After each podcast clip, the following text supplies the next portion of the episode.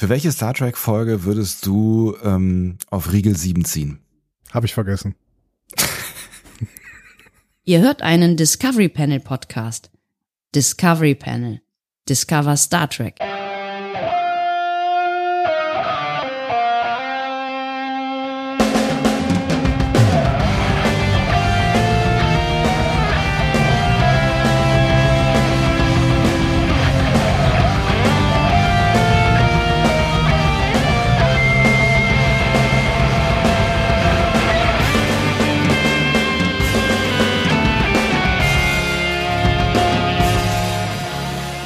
Herzlich willkommen.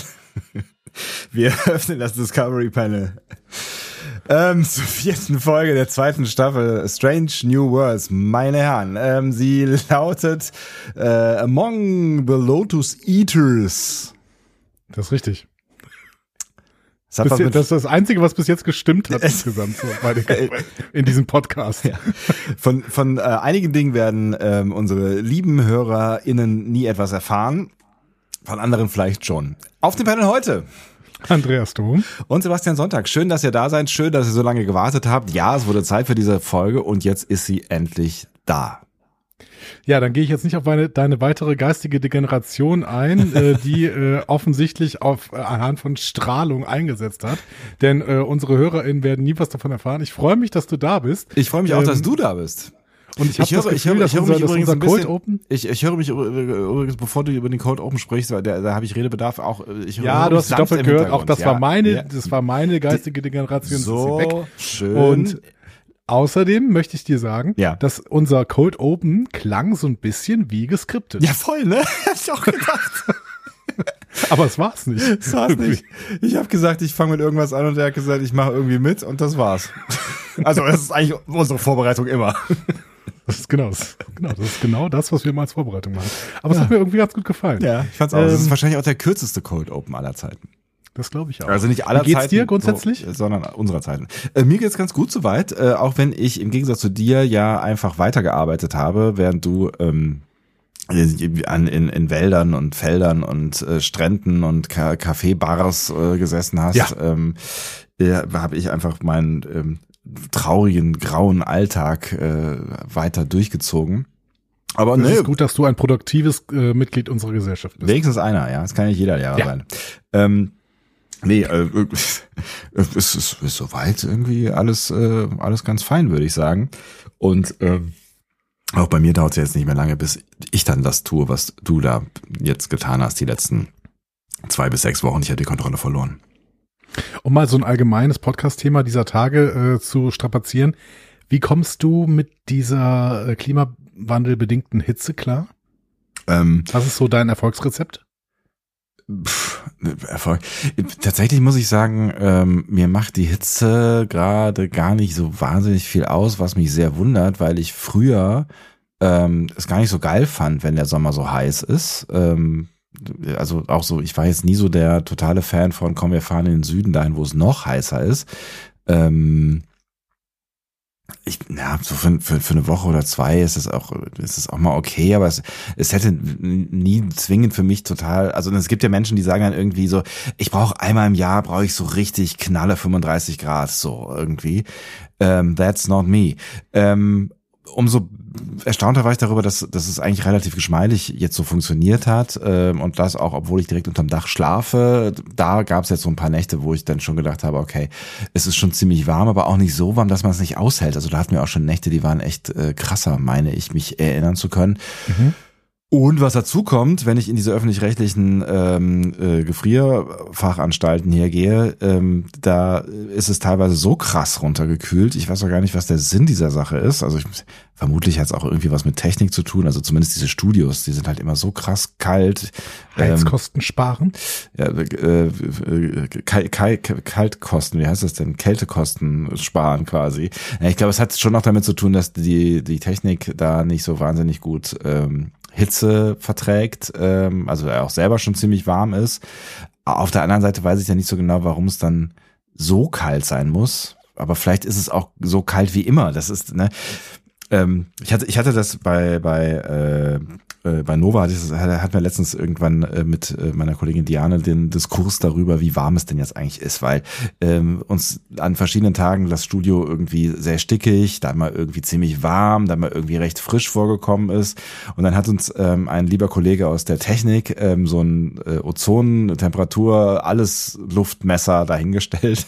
Mhm. Und ähm, es ist exakt immer 24 Grad. Immer. Und ich das ist doch nicht kalt. Ich sitz, nein, nee, überhaupt nicht. Aber ich sitze ich sitz, ich sitz da manchmal da und denke so, boah, es ist mega heiß hier drin. Und ich sitze manchmal da und denke, boah, es ist eisekalt. Wahrscheinlich ist es einfach nur fake. Das ist nur so, eine, so, ein, so, ein, so ein Ständer mit irgendwas aufgeklebtem oder so. Das, das verändert sich einfach nie. Ähm, und jetzt kann es natürlich sein, dass jetzt so gemessen an, wenn du irgendwie draußen vom Fahrrad kommst und hast irgendwie 34 Grad und dann gehst du halt rein und dann sind es halt 24, dann ist halt irgendwie frisch. Also ich habe letzten Sonntag habe ich eine Jacke an, also so ein, so ein eine, so ein Jäckchen angezogen über mein T-Shirt, sonst wäre ich, glaube ich, erfroren in einem, in, einem, in einem Studio. Das sind wirklich Themen, bei denen ich überhaupt nicht andocken kann. Also ich finde, dass es sehr, sehr warm ist in den letzten Tagen. Ähm, das hat mir aber ganz gut gefallen, ehrlicherweise, beim, äh, weil äh, der Mensch sollte ja eigentlich an Gewässern leben, an Gewässern, in denen er schwimmen kann. Und das habe ich mal wieder erfahren, als ich an Gewässern war, an, in denen ich schwimmen konnte. Ja. Und als es dann sehr, sehr heiß war und ich mich dann einfach ins Gewässer schmeißen konnte. Das ist super. Und danach ja. Luft trocknen äh, Ja. und damit irgendwie wieder kühle. Ich weiß nicht genau, was das für ein physikalischer Effekt, aber es ist bestimmt einer. Verdunstung. Äh, Kühle zu spüren, das war wirklich eine großartige Wohltat. Der Mensch sollte an die Gewässer dieser Welt ziehen, Ja. solange es sie noch gibt. Und solange es nicht irgendwie dann durch äh, Starkregen Überflutungsgefahr gibt und alles weggespült wird. Aber das ist ein anderes Thema.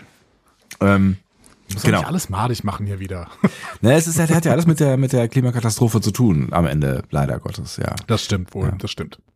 Aber also ich finde es stand jetzt nicht so wahnsinnig dramatisch, aber ich, wenn ich mir jetzt vorstelle, dass, ich meine, es sind jetzt ja auch immer nur Abschnitte gewesen, ne? wir hatten jetzt so ein paar Tage und dann wieder ein paar Tage kühler und dann wieder ein paar Tage so. Wenn Ja. ich mir jetzt vorstelle, das ist halt irgendwie mal so, wir hatten, was war das, 2018 war doch dieser Sommer, wo es irgendwie gefühlt drei Monate lang über 30 Grad war. Es war wahrscheinlich nicht so, aber ähm, es war sehr lange, sehr warm und ist zwischendurch kaum abgekühlt. Also irgendwann wird es halt dann schon anstrengend und ähm, ich habe mich natürlich jetzt auch viel befasst mit diesem, mit diesem Themenkomplex äh, beruflich, ne? Ähm, es, es, es führt halt auch zu vielen unangenehmen äh, Dingen. Also unangenehm war jetzt ein bisschen euphemistisch.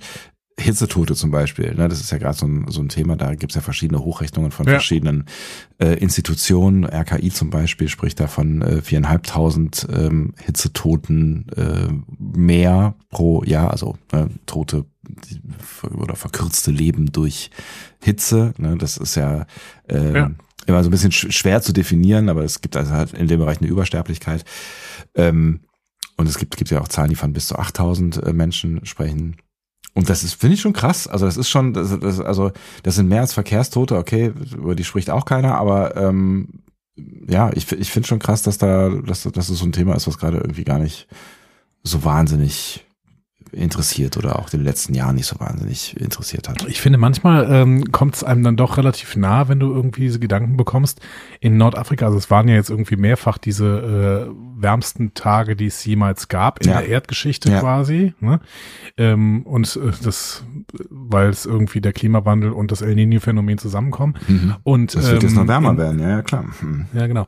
Und in Nordafrika gab es jetzt tatsächlich so, also es gibt ja so diese Tropennächte, in denen es niemals unter irgendwie x Grad wird. Ich Ja. glaub, 26 oder sowas.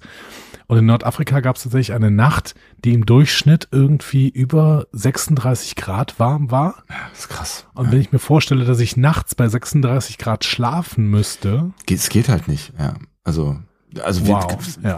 es gibt so eine, so eine, so eine gewisse Anpallung, Überpassungstoleranz, ne? Also wir können uns ein Stück weit an Hitze gewöhnen, ne? Deswegen haben ja auch Menschen, die ähm, eher südlich äh, wohnen auf dieser Erdkugel, dann auch erstmal weniger Probleme mit dem, was wir dann schon so Hitze nennen, ne? aber es ist irgendwann ist halt Schluss so und bei 36 Grad kann ich mir nicht vorstellen, dass du noch irgendwie entspannt schlafen kannst, Gewöhnung hin oder her. Ne? Oder es gab ja, war das Mexiko, wo, wo jetzt letztens irgendwie waren es 49 Grad oder sowas und die Leute äh, waren dann irgendwie, die haben klimatisierte Zelte oder Schattenplätze und all so ein Krams aufgebaut, damit die Leute überhaupt irgendwie durchkommen.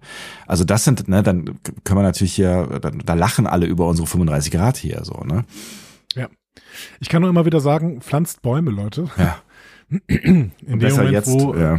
ja, in dem Moment, äh, wo man äh, im Schatten von Bäumen ist und die vielleicht auch so ein bisschen die Hitze abhalten, ist es alles irgendwie erträglicher. Das habe ich auch jetzt wieder in diesen Städten gemerkt. Ein Baum in der Stadt äh, macht das Umfeld um bis zu acht Grad kälter. Also das ist, das ist schon krass. Das ist ein echter Impact, den äh, Bäume haben. Und das Problem ist halt, dass, ähm, dass Bäume pflanzen halt so lange dauert. Ne? Also das, da, Ja. da, man müsste halt jetzt jetzt schon die Städte zupflastern mit Bäumen, müsste diesen ganzen Beton überall rausreißen und vor allen Dingen auch dann äh, alles begrünen, was irgendwie begrünt werden kann, Fassaden, Autos rauswerfen. Das ist nämlich auch so ein, so ein Faktor. Ne? Die heizen total auf und geben äh, dann schön die Hitze ab über äh, viele, viele Stunden. Ähm, alles Dinge, die man eigentlich weiß, wo aber sehr wenig passiert. Da kann ich aber gerade noch einen Tipp geben über Ja. deinen, äh, um das mal hier positiv zu wenden und dann auch langsam wieder zu Star Trek zurückzukommen. Ah ja, Star Trek, Äh, da, über- äh, richtig, da über, ja. über deinen Wohnort. In deinem Wohnort gibt Ja. es jetzt eine Initiative der Stadt selbst. Ähm, ihr Leute, die ihr da Bäume vielleicht vor eurer Tür stehen habt oder eventuell auch Bäume im Garten habt oder Bäume pflanzen wollt. Die Stadt Köln vergibt jetzt ähm, so, so Wassersäcke für Bäume. Ach Das war was. kostenlos. Kann man sich bei der Stadt Köln abholen. Ähm, das sind so, sind so schwarze Säcke, Mhm. die füllt man äh, mit Wasser und dann geben die langsam das Wasser wieder an die Wurzeln ähm, des Baums ab. Also die hängt man quasi so unten an den Baum, ne, Ja. umrandet die da quasi mit, füllt die voll mit Wasser, weil das äh, reine Gießen des Baumes ist zwar okay, aber es ist halt sehr, sehr viel Wasser auf einen Moment. Ja. Und das Gießen mit so einem Wassersack ist wohl sehr, sehr gut, weil der Baum dann mit und mit langsam dieses Wasser eben in seine Wurzeln abgleiten lassen kann. Ähm, das heißt, geht doch zur Stadt Köln und besorgt euch so einen Wa- Wassersack, wenn ihr denn gerade eine braucht, einen braucht vielleicht. Ist auf jeden Fall eine Methode, wobei ähm, ist da, äh, also es ist auch ein bisschen, bisschen st- strittig am Ende, was dem Baum besser tut. Also wenn du ExpertInnen fragst, dann sagen auch viele, ähm, ist es besser, ähm, als einen Baum täglich zum Beispiel zu gießen oder halt auch über so einen, so einen Wassersack ihn irgendwie zweimal in der Woche oder dreimal in der Woche, aber dann richtig ordentlich zu gießen, also dann auch 50, 60 Liter an so einen Baum abzugeben, ähm, was dazu führt, dass das Wasser tiefer in die Erde eindringt und die Bäume tiefer wurzeln. Also man kann Pflanzen offensichtlich, ich gebe jetzt nur Dinge wieder, ähm, dazu erziehen, ähm, dass sie sich das Wasser tiefer holen. Und ähm, aber gut, da gibt es wahrscheinlich auch so viele Wahrheiten wie Bäume.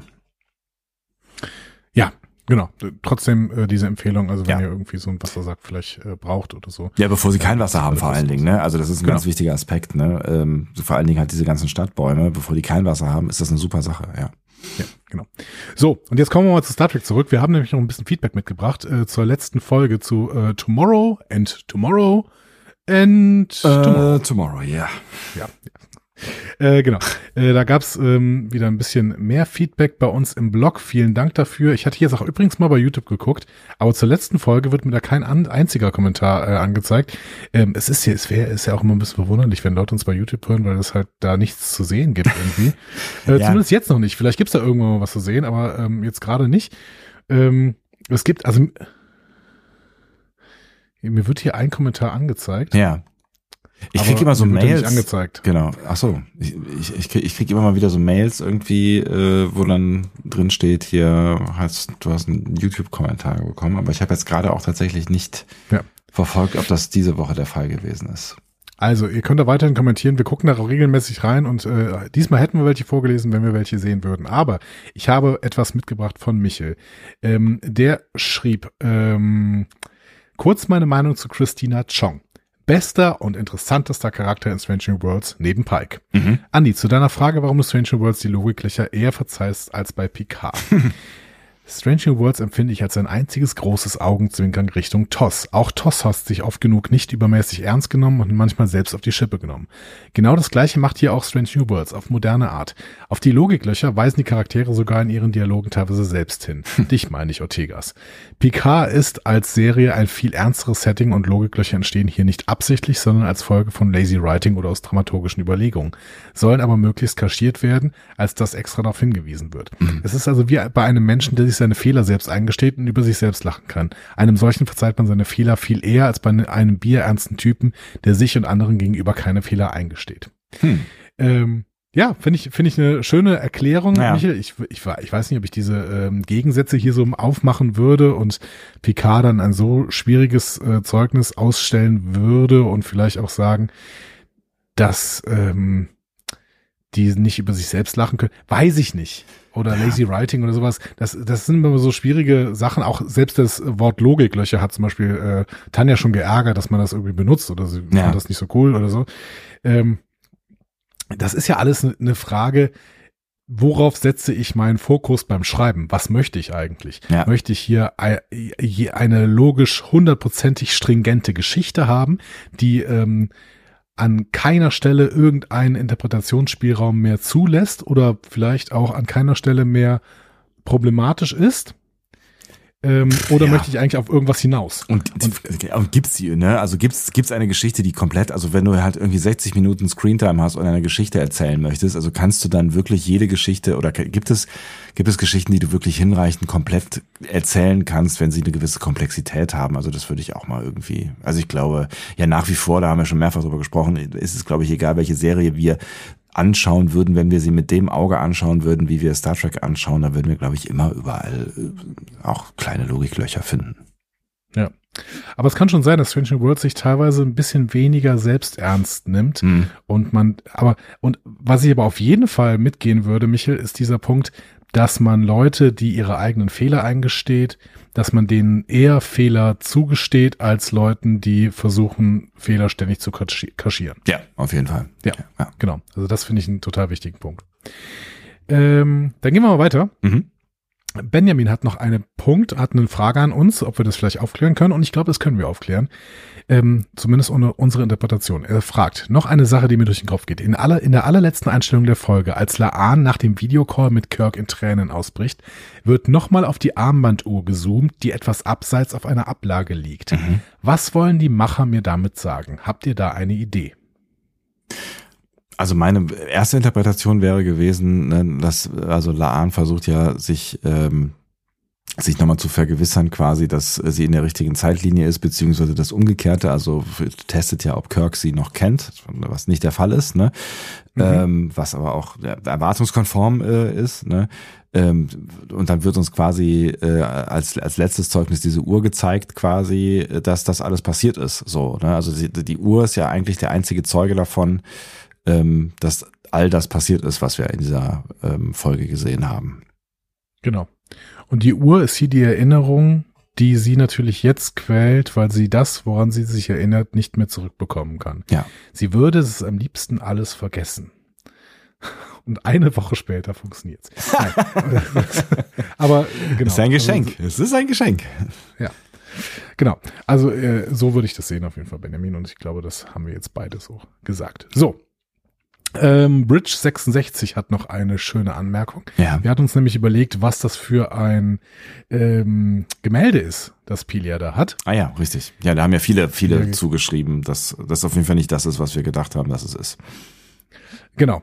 Und ähm, das Schöne ist, Bridge 66 sagt, ja, die Freiheit für das, für das Volk, äh, über die Fra- Aus Aussprache des Französischen denken wir mal lieber den Mantel des Schweigens, ist laut Wikipedia 2,60 Meter mal 3,25 Meter groß. Ein Okay. wenig unhandlich, würde ich sagen. ja. genau. Das ist ein Punkt. Das, ja. das scheint sie nicht zu sein. Ähm, genau. Das richtige Bild hatten uns mehrere Leute äh, geschickt. Das hatte, glaube ich, auch Enila bei Twitter uns äh, noch geschickt. Das war das Konzert von Johannes Jan Vermeer. Mhm. Ähm, und da hat Bridge 66 eine schöne Erz äh, Erzählung zu. Dieses Bild ist äh, laut Wikipedia nämlich Eigentum des Isabella Stewart Gardner Museums in Boston. Und es wurde 1990 bei einem Kunstraub gestohlen. Der Verbleib ist heute bis heute nicht bekannt. Tja. Ja, schön, dass man da äh, so ein Bild gewählt hat. Ähm, Ja, wir wissen jetzt, wo es anderen ist, Seite- auf jeden Fall. Ja. genau, auf der anderen Seite ist ein bisschen, äh, passt dann wieder nicht so schön zur Geschichte von Tomorrow and Tomorrow and Tomorrow, dass äh, Pelia immer sagt, dass das Louvre anru anruft und ständig nach diesem Gemälde fragt. Das stimmt natürlich, ja. äh, Es ist ja nicht vom Louvre, Ja. aber gut. Vielleicht Ähm, äh, kümmert sich das Louvre um gestohlene Gemälde oder so. Genau. Dann ähm, fragte Bridge, 6, äh, hat Bridge 66 noch auf eine Frage von uns reagiert, nämlich warum hat ein Geheiminstitut ein repräsentatives Türschild? Ja. Äh, die Antwort ist, weil es kein Geheiminstitut ist. Was soll an kulturellem Fortschritt auch geheim sein? Geheim ist höchstens, was sie im tiefen Keller tun. Ja, ist ein Punkt. Mhm. Genau.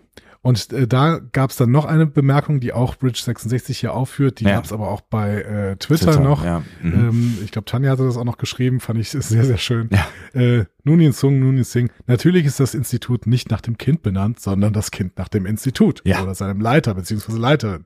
Ergibt Ähm. durchaus Sinn, ja. Hätte man vielleicht auch drauf kommen können. Völlig bescheuert. Ja. Ja, so, genau. Ah, mhm. Ja, Ja, gedacht ich so, hab- ja, man kann sich halt gefragt, auch genau, in Logiklöcher hinein diskutieren, ja. Ja, genau. Also natürlich äh, kann einfach das Kind danach benannt worden sein. Ja. Ähm, warum auch immer. So, genau.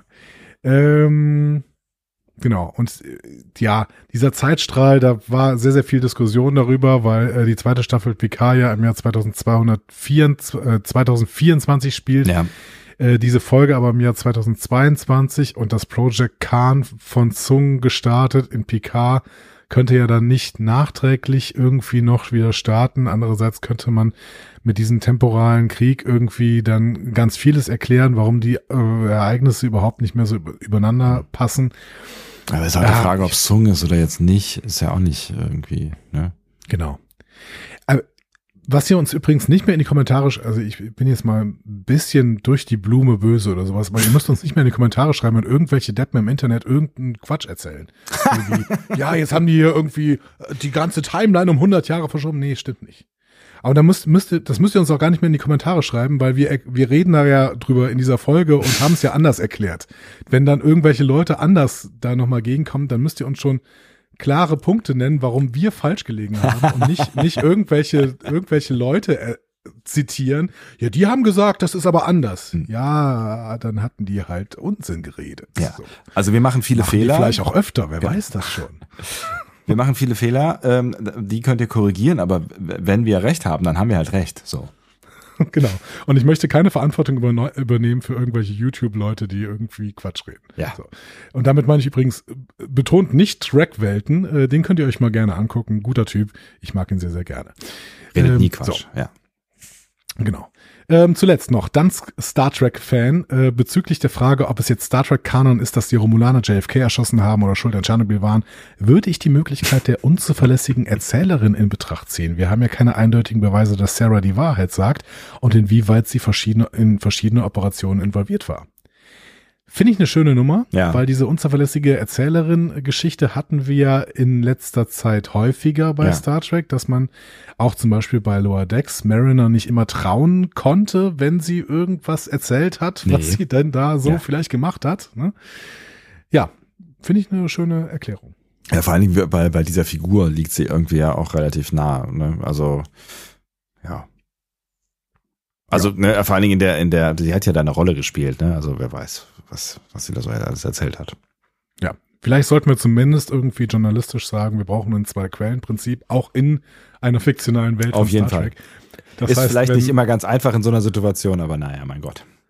Ja, gut, aber wenn, wenn nur Sarah das sagt und wir kriegen es ansonsten nie erzählt, ähm, Dann dann, ist es mag nie es immer noch, ja, genau, dann mag es immer noch ein Wunsch von Gene Roddenberry sein, äh, sein dass äh, irgendwelche Zeitreisenden JFK erschossen haben, aber vielleicht ist es dann einfach auch in der Star Trek-Welt nie passiert. Womit wir quasi schon mitten in unserer neuen Folge wären, nämlich Among the Lotus Eaters. Die nie passiert ist, diese Folge. Ob Wer wir uns das wünschen, das erfahrt ihr in ungefähr anderthalb Stunden. Wer Jetzt weiß. sprechen wir erstmal über die Folge. Wie heißt die denn eigentlich auf Deutsch? Ist mir gerade eingefallen. Irgendwas mit Lotusessern. Echt? Heißen die Lotusesser dann, oder was? Äh, unter den Lotusessern. Lotos. Unter den Lotos. Lotosessern. Ähm, Lotos? Lotos, ja. Auf Deutsch ist es Lotos, genau. Nicht Lotus. Ähm, der Titel bezieht sich nämlich auf Homers Odyssee. Ähm, Odysseus Reise in das Land der Lotophagen oder eben Lotusfresser. Ähm, Hm. Sebastian. Fargen. Ja. Wir haben schon mal irgendwann Mhm. ne, haben wir schon mal eine griechische Sage gehabt in Star Trek, ne? äh, die wir quasi umgesetzt haben in einem Short Track. Und der hieß Calypso. Ja. Erinnerst du dich? Ich erinnere mich, ja. So. Und da ähm, hatte ich immer wieder die Odyssee zitiert. Ja, Ne? auch da erinnere ich mich. So, und das können wir jetzt endlich nochmal machen. Nach 2018 ein extremer Callback auf diesen, ähm, auf diesen Podcast. Wenn ihr, wenn ihr den Ähm, noch nicht gehört habt, es äh, lohnt sich und vor allen Dingen, wenn ihr den Shorttrack noch nicht gesehen habt, dann guckt den doch erst und hört euch dann die Folge an. Das ist ein äh, perfektes äh, rundum sorglos Paket.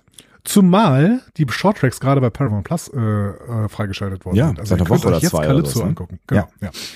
So, ähm, also bist du bereit für eine kurze Odyssee-Rezitation? Absolut.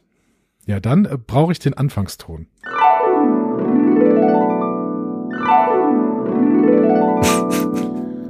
Und neun Tage trieb ich, von wütenden Stürmen geschleudert, über das fischdurchwimmelte Meer.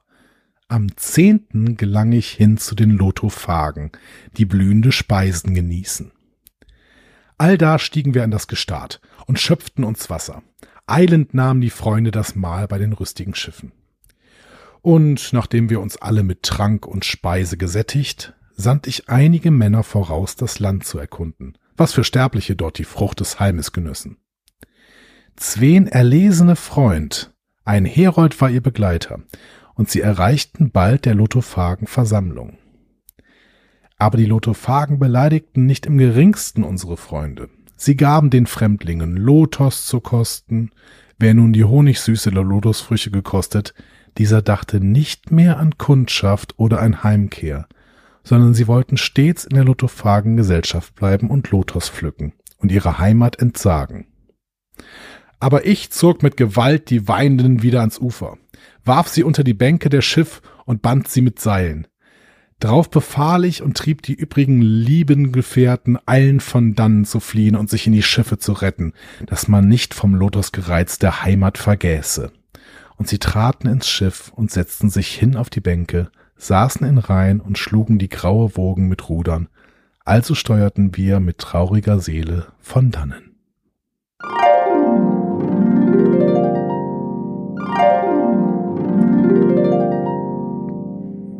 Das Äh. passiert also unter den Lotusessern. Ja, das haben wir eigentlich auch schon alles, alles erzählt, was äh, in dieser Folge passiert, so unterm Strich. Ja, im Prinzip schon, genau. ähm, wen, wem das noch äh, bekannt vorkommt, der hat es vielleicht auch bei Asterix gesehen. Ähm, bei Asterix erobert Rom machen die ja quasi auch sowas wie eine Odyssee, ne? Also sie versuchen immer irgendwelche Aufgaben zu erledigen. Und da gab's, äh, gibt es die Insel der Freude. Mhm. Erinnerst du dich daran? Nee, habe ich ähm, tatsächlich, das ist sehr lange her, dass ich Kontakt, das ist auch, ein- ist auch ein Film, ne? Das ist ein Film, genau. Ja. Ein ganz großartiger Film. Es ist wirklich einer meiner absoluten Lieblingsfilme. Ich kann ihn auch auswendig mitsprechen. Ach. Ähm, und äh, sie kommen zu dieser Insel der Freude und sie müssen im Prinzip ähm, nur wieder von dieser Insel der Freude runter. Das ist die einzige Aufgabe, die Asterix und Obelix da erfüllen müssen. Mhm. Und da gibt es halt so Sirenen, die ähm, sie im Prinzip mit allem versorgen. Dann gibt es dann halt ähm, ja schöne Gesänge und sowas und Nektar und Ambrosia und alles ist gut. Natürlich. Ähm, das Problem ist, dass es kein Wildschwein gibt. Und äh, da, damit kommen sie dann wieder runter, weil äh, Obelix ist dann völlig entrüstet und dann sagt er, Nektar und Ambrosia, was ist denn das für ein Fraß? Ich will Wildschwein. Und dann ähm, springt er in sein springt er in sein Boot und äh, paddelt da wieder weg, äh, quasi wie in der Odyssee beschrieben, schlugen die grauen Woge mit Rudern. Genau. Schön. Ja.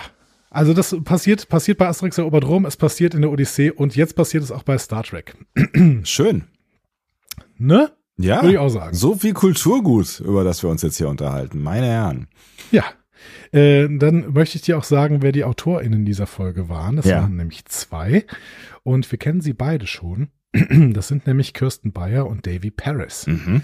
Äh, Kirsten Bayer, lang nichts mehr von ihr gehört. Ja. Wir haben sie ja schon mal getroffen, ne? in Berlin, in Natura, Mhm. weil sie Picard mitproduziert hat. Sie gilt Ähm. ja irgendwie als äh, eine der Personen, die alles über Star Trek wissen, ne? Richtig, genau. Also wir haben sie jetzt, wir haben ja lange nichts mehr von ihr gehört, weil sie seit November 2020 äh, im Prinzip keine Episode mehr beigesteuert hat. Da hat sie Unification äh, 3 geschrieben für die dritte Staffel Picard, Mhm. äh, Discovery, Ja. Discovery, nicht, nicht Picard. Ähm, bekannt geworden ist sie durch das Schreiben von insgesamt elf Romanen, die auf Voyager basieren und die Geschichte größtenteils fortsetzen, die Voyager da erzählt. Mhm. Gilt, wie du gerade schon gesagt hast, als Kanonfee, kennt den Kanon in- und auswendig, ähm, achtet stets darauf, dass der eingehalten wird. Und allgemein ist sie wohl immer nah an den neuen Star Trek-Produktionen und zwar schon seit 2014. Mhm. Und da gibt's eine schöne Geschichte, nämlich von ihr, David Mack und David R. Äh, George. Das sind alles drei eben Autoren. Ähm, sie hat Voyager-Romane geschrieben, David Mack hat alle möglichen Romane geschrieben und David R. George hat DS9-Romane geschrieben. Mhm. Und die sind zu dritt zu Alex Kurtzman und Roberto Orci gegangen, weil die hatten ja gerade die Filme gemacht und äh, hatten die Rechte. Ähm, und David Mack erzählt diese Geschichte so schön. Mhm. Ähm, ich weiß nicht mehr genau, wo er sie erzählt hat, in einem Interview, glaube ich, auf StarTrek.de, wenn ich mich richtig erinnere. Mhm. Er erzählt, bereits im Dezember 2014 wussten Kirsten Bayer, David, R, David R. George und ich, dass KO Paper Products die Lizenz hatte, Star Trek im Fernsehen zu produzieren. Wir verabredeten uns, ihnen unsere Idee für eine Track-TV-Serie vorzustellen. Nicht, weil wir dachten, sie würden unsere Serie kaufen, sondern weil wir ihnen beweisen wollten, dass wir ernsthafte Geschichtenerzähler und Leute sind, die sich mit Star Trek sehr gut auskennen und ihnen von Nutzen sein könnten. so. Geil. Ja, finde ich schon mal gut. Ja. Ähm, das Treffen verlief äußerst gut, aber am Ende stellte sich heraus, dass es nur einen Job für einen von uns gab. Kirsten war aufgrund ihrer Nähe zu LA und früheren beruflichen Beziehungen zu einigen Leuten, die an der Show beteiligt waren, die logischste Wahl. Sie war diejenige, die sie am besten kannte. Bei ihr fühlten sie sich am wohlsten. Sie hatte die Qualifikationen. Hm. Ja, und so kam Kirsten Bayer dann zum, Produ zum Produktionsteam der neuen Star Trek-Serien und äh, David Mack ähm, war sehr, sehr traurig. Man musste weiter Durft- irgendwelche blöden äh, Romane schreiben, ja. Er durfte anschließend aber den ersten Discovery-Roman namens Desperate Hours schreiben. Und David immerhin. George schreibt weiterhin DS9-Taschenbücher. Mhm. Genau. So, zurück zu Bayer. Ehrlich gesagt ist ihr Werk in der neuen, in den neuen Track-Serien so ein bisschen durchwachsen. Äh, sie war in der ersten Staffel Discovery Autorin von Civis Pacem Parabellum. Mhm. Das war diese Folge, die insgesamt sehr blau ist, Ja. auf dem Planeten mit den blauen Bäumen. Pavo. Ähm, Genau, richtig. Äh, in der zweiten Staffel äh, hat sie Saints of Imperfection äh, geschrieben. Das war äh, die Folge, die im Prinzip im Sporennetzwerk äh, spielte. Das Mhm. war auch sehr, sehr blau, diese Folge. Stimmt. Blau-grau in diesem Fall, würde ich sagen, aber ja. Richtig, ja. genau. Ähm, ja, sie hat aber auch den Shorttrack Children of Mars geschrieben. Mhm. Den, Ähm, den, den mochten wir. Den mochten wir sehr, sehr gerne, genau. Bei Picard hat sie dann auch die allererste Folge geschrieben, im Verbund allerdings mit allen Produzenten der Serie. Ich glaube, das sind vier Leute, die da den Writer-Credit für bekommen. Ähm, und dann hat sie Stardust City Rack noch für äh, Picard geschrieben. Ja. Ja. Punkt. Ja. Äh, genau. Ja.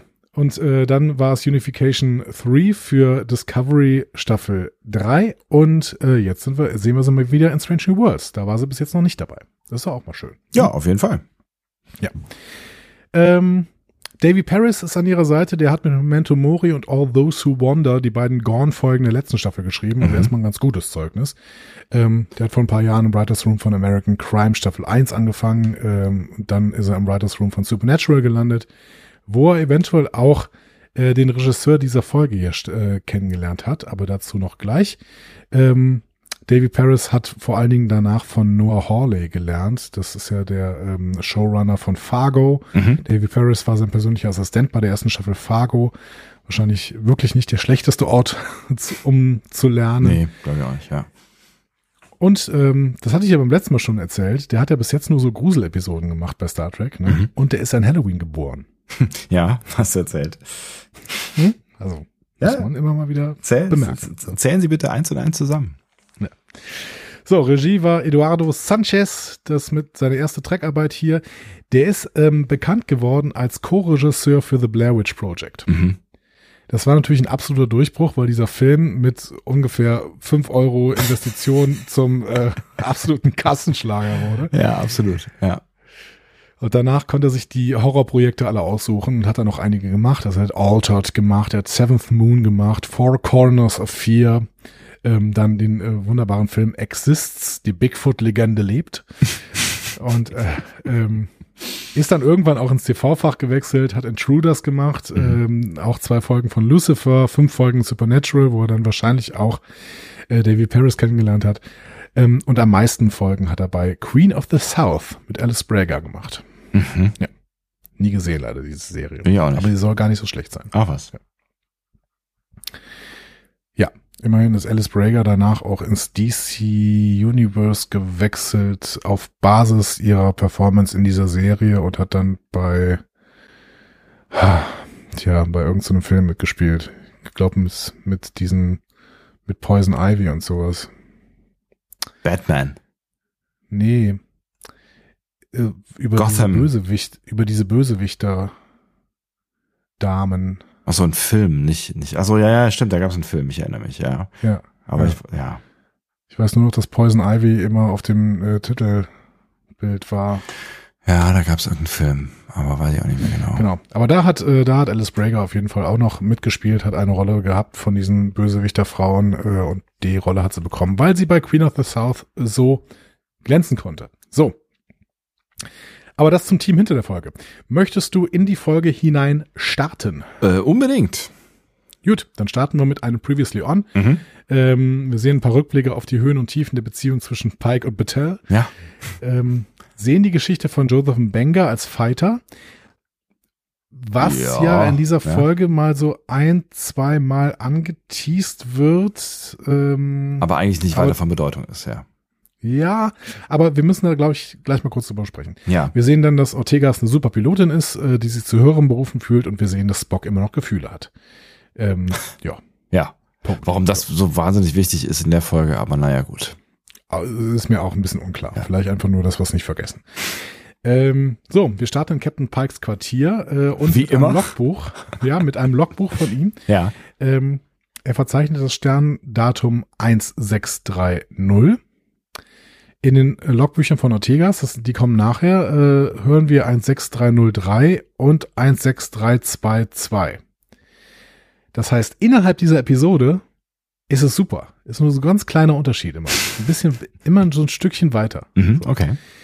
Ähm, zu denen von den letzten Wochen passt das wieder ein bisschen weniger. Also die ersten beiden Folgen hatten eine 2 vorne mit 2, 3 äh, und äh, Tomorrow und Tomorrow und Tomorrow hatte 1, 5, 8, 1. Also das könnte noch irgendwie sein, da ist ein Unterschied von 50. Naja, Hm. was auch immer. So. Okay. Ja, wenn du möchtest. Also du hast jetzt so oft gesagt, dass das alles nicht stimmt, deswegen beeindruckt es mich jetzt nicht, wenn es irgendwie mal Sinn ergibt. Nee, es ist alles, also vielleicht ist es irgendwie innerhalb der Episode, ähm, stimmt es dann öfter mal und dann, ähm, wenn du zwei Episoden von zwei verschiedenen AutorInnen hast, dann ist es wieder, ich weiß es nicht. Ja. Hm. Ich weiß es nicht. So, Enterprise und USS Cayuga auf einer Doppelmission zu einem Doppelstern. Ähm, Ergibt alles Sinn Glück. gesehen, ja. was für ein Glück, dass ausgerechnet die Cayuga und die Enterprise zusammengepackt werden. Äh, denn äh, Captain Pike kann dann mit Captain Battelle zu Abend essen. Ja, ob das so ein Glück ist, also irgendwie weiß ich nicht. Also es ist ja, es ist ja jetzt nicht das Freizeitparadies, in dem- sie da jetzt schwelgen, ne? Aber ob die da, also ich glaube trotzdem, die haben da bestimmt irgendwie dran gedreht. Oder sie hat dran gedreht oder sowas. ne? Ich könnte es mir schon auch vorstellen. Ich meine, es war ja auch so ein bisschen belastet, diese ganze Nummer jetzt irgendwie nach der ähm, Gerichtsverhandlung und vielleicht ähm, äh, haben sie dann auch irgendwie gesagt, komm, jetzt müssen wir irgendwie nochmal ne, noch mal zusammen. Vielleicht kann, kann man sich ja auch melden dann irgendwie so. Ja, wir brauchen jetzt hier noch zwei für so eine Mission, für, für einen Doppelstern. äh, Ähm, wer, wer hat Bock? So, weißt du, und dann haben sie beide aufgezeigt. Das Flaggschiff. ähm, aber ich, ich fühle mich dann wieder direkt zu Hause. Also Pike hat wieder seine Schürze an. Natürlich. Das ist der erste, erste Spruch so, ist das die Soße deiner Mutter? Alles andere wären Verbrechen gegen Tomaten. Also, Ja. wie, ja, ich Ist schön, fühlte mich schön. sofort gut. Absolut, Okay, ja. Genau. Äh, sie werden dann relativ häufig von Dienstberichten unterbrochen. Mhm. Ähm, aber Battelle kommt dann noch dazu, äh, Pike ein Geschenk zu übergeben. Und zwar einen opelianischen Seefahrer-Schlüsselstein, Mhm. den sie auf Gold gefunden hat. So. Ähm, Opel, die Opelianer kennen wir nicht. So. Nee. Äh, kennen die Opel-Gang aus. Entschuldigung. Oh. Ah, ich glaube, das vergessen wir einfach ich, nicht, ich, hatte, ich, hatte, ich hatte mir ihn nicht aufgeschrieben. Ich hätte, Gott ihn, sei Dank. ich hätte ihn vielleicht einfach nicht machen sollen. So, ähm, Das so. hättest du ja aufschreiben sollen, ja. Richtig. Ähm, also, das ist ein, ein Stein, der verlorene Seeleute nach Hause führen soll. Also ein weiterer Hinweis auf die Reisen des Odysseus und äh, wir möchten also Pike in dieser Rolle als Odysseus etablieren. Mhm. Wobei ich mich frage, etablieren wir ihn, indem wir ähm, Kulturraub gutheißen? Offensichtlich. Dann habe ich dann Ja. gefunden, habe ich dann halt mal mitgenommen. So. Als Starfleet Captain? Echt? Ja, vielleicht wird er da auch in irgendeinem, äh, in, keine Ahnung, in so einem Nippes äh, Touri-Laden verkauft oder so. Ja, das, dann sage ich aber nicht, den habe ich da gefunden. Stimmt. Ja. Ja, aber sie hat ihn da gefunden, heißt ja auch, vielleicht war sie dann shoppen in der Fußgängerzone und dann hat sie ihn da gefunden. In Oh, ich habe ihn ja gefunden, das sah so schön aus, ich muss ihn ja unbedingt mitbringen. Hat sie auch nicht Genau. gesagt. Also ich hatte, ich Ja, hatte eher so Indiana Jones Vibes. Das ist so wie, wie wer im Picard was findet, so, weißt du? Das heißt, wir werden noch, wir werden noch die Geschichte erzählt bekommen, wie äh, dieses Raubgut von Pike zurückgefordert werden muss und sie dann in den Knast kommt. Ja. Ja. Ich habe sowieso, ich habe so ein bisschen die Vibes, dass da noch irgendeine Dramatik raus entsteht aus dieser Beziehung zwischen Battelle und Pike. Meinst du? Also allein schon, weil Pike ja auch irgendwann äh, im Rollstuhl sitzen wird. ja, klar. Das, ähm, ich meine, und nachher kennen wir sie ja nicht mehr. Also, ne, sie wird ja nicht mehr Ja. erwähnt. Ähm, pff, weiß ich nicht, ob da noch Sie hat doch immer noch keinen Vornamen. Ja, mein Gott. Hat Madonna auch nicht. Anni, die hat keinen Nachnamen. Äh, so. Aber wenn wir jetzt mal Pike mitnehmen und ähm, sagen, wir etablieren ihn als Odysseus, Ja. Dann müssen wir doch mal gucken, wo uns das hinführt. In beiden Geschichten sind die Protagonisten, also Odysseus und Pike, die Anführer, Mhm. die ihre Mannschaft vor den Gefahren des Vergessens und der Apathie schützen müssen. Ja. Ähm, sie müssen sowohl ihre eigene Identität als auch die ihrer Mannschaft bewahren und sie sich nach Hause führen. Ne? Ja. Ähm, und dann sind wir doch irgendwie ganz nah dran, oder? Dass Pike auch wirklich mit Odysseus verglichen werden kann. Finde ich auch, ja. Also das habe ich eben schon, als du das da so erzählt hast, hatte ich schon äh, den Pike vor meinem inneren Auge. Also, dann passt alles ineinander. Ähm, so, der Planet, auf dem Battelle das gefunden haben soll, lautet laut Untertitel Gold und äh, das wird geschrieben G-A-L-T. Wir können aber davon ausgehen, dass, das, dass damit ein Planet gemeint ist, äh, der in TNG und DS9 Gold geschrieben wird mit G-A-U-L-T. Mhm. Der wird aber genau gleich ausgesprochen. Also sie werden beide mit Gold äh, ausgesprochen. Okay, das heißt, du meinst, Ähm, das ist nur ein Untertitelfehler. Ich glaube schon. Ja. Denn ähm, das ist ein Planet, den wir kennen. Ähm, da zieht nämlich irgendwann Sergei Roschenko mit seiner Frau hin. Ach. Die haben dort ein Haus und ziehen Worf da auf. Aha. Das wird uns in Worfs Brüder erzählt. Mhm. Also nach dem Kitomer-Massaker Ja. ne, ähm, finden die den und dann ziehen die da hin und dann äh, ziehen die den da auf. Und Worf erzählt uns in äh, Journey to Riser, oder wie die Folge heißt bei DS9, Ja. äh, die Reise nach Risa. Mhm. Leute haben uns gesagt, wir sollen auch wieder die deutschen Titel immer dazu sagen. Ähm, erzählt uns da, dass äh, das so eine Kolonie mit 20.000 Einwohnern war und die auch ein eigenes Fußballteam hatten. Und ähm, Worf hat da dann gelebt und während eines Fußballspiels ein anderes Kind mit dem Kopf getötet. Während des Fußballspiels. Oh Gott. Das ist überhaupt nicht witzig. Das ist ja Nein. fürchterlich. Ja. genau. Das war wohl ziemlich dramatisch für Worf. Ja. Aber das wird uns dann erzählt. Und das passiert auch auf Gold. Das heißt, ähm, wahrscheinlich hat Battelle äh, da den Stein gefunden. Ähm, so. Sie erhält dann eine äh, Nachricht von Admiral Eldon, die sie erwartet hat. Und ähm, liest sie auf Pikes persönlicher Station. Währenddessen schenkt Pike noch einen Wein ein. Ja. Also sie diskutiert, oder? Sie diskutiert mit diesem Admiral relativ lang. Nee, sie diskutiert eigentlich nicht, Ja. finde ich. Also ich finde, sie, sie akzeptiert das und ähm, sagt dann so, ah ja, Ja, ja, mm, ja, ja wegen mm, dem, ne? Mhm, ja, aber es ist auf jeden Fall ein längeres Gespräch. Also äh, Ja. ja. Genau. Ja, Pike hat immer äh, in letzter Zeit ständig diese Situation, dass er irgendwie alleine trinken muss. Vielleicht ist das auch irgendwann noch ein Problem. Hartes Schicksal, ja, auf jeden Fall. Ja, irgendwann kehrt sie sichtlich verärgert und mit Tränen in den Augen zurück, Mhm. Denn äh, ihre erwartete Beförderung zum Commodore ging an einen anderen Offizier, nehm, nämlich William Geary. Mhm. Ich bin gespannt, ob wir William Geary nochmal zu sehen bekommen. Der wird ja genauso explizit mit Namen benannt wie Admiral Eldon.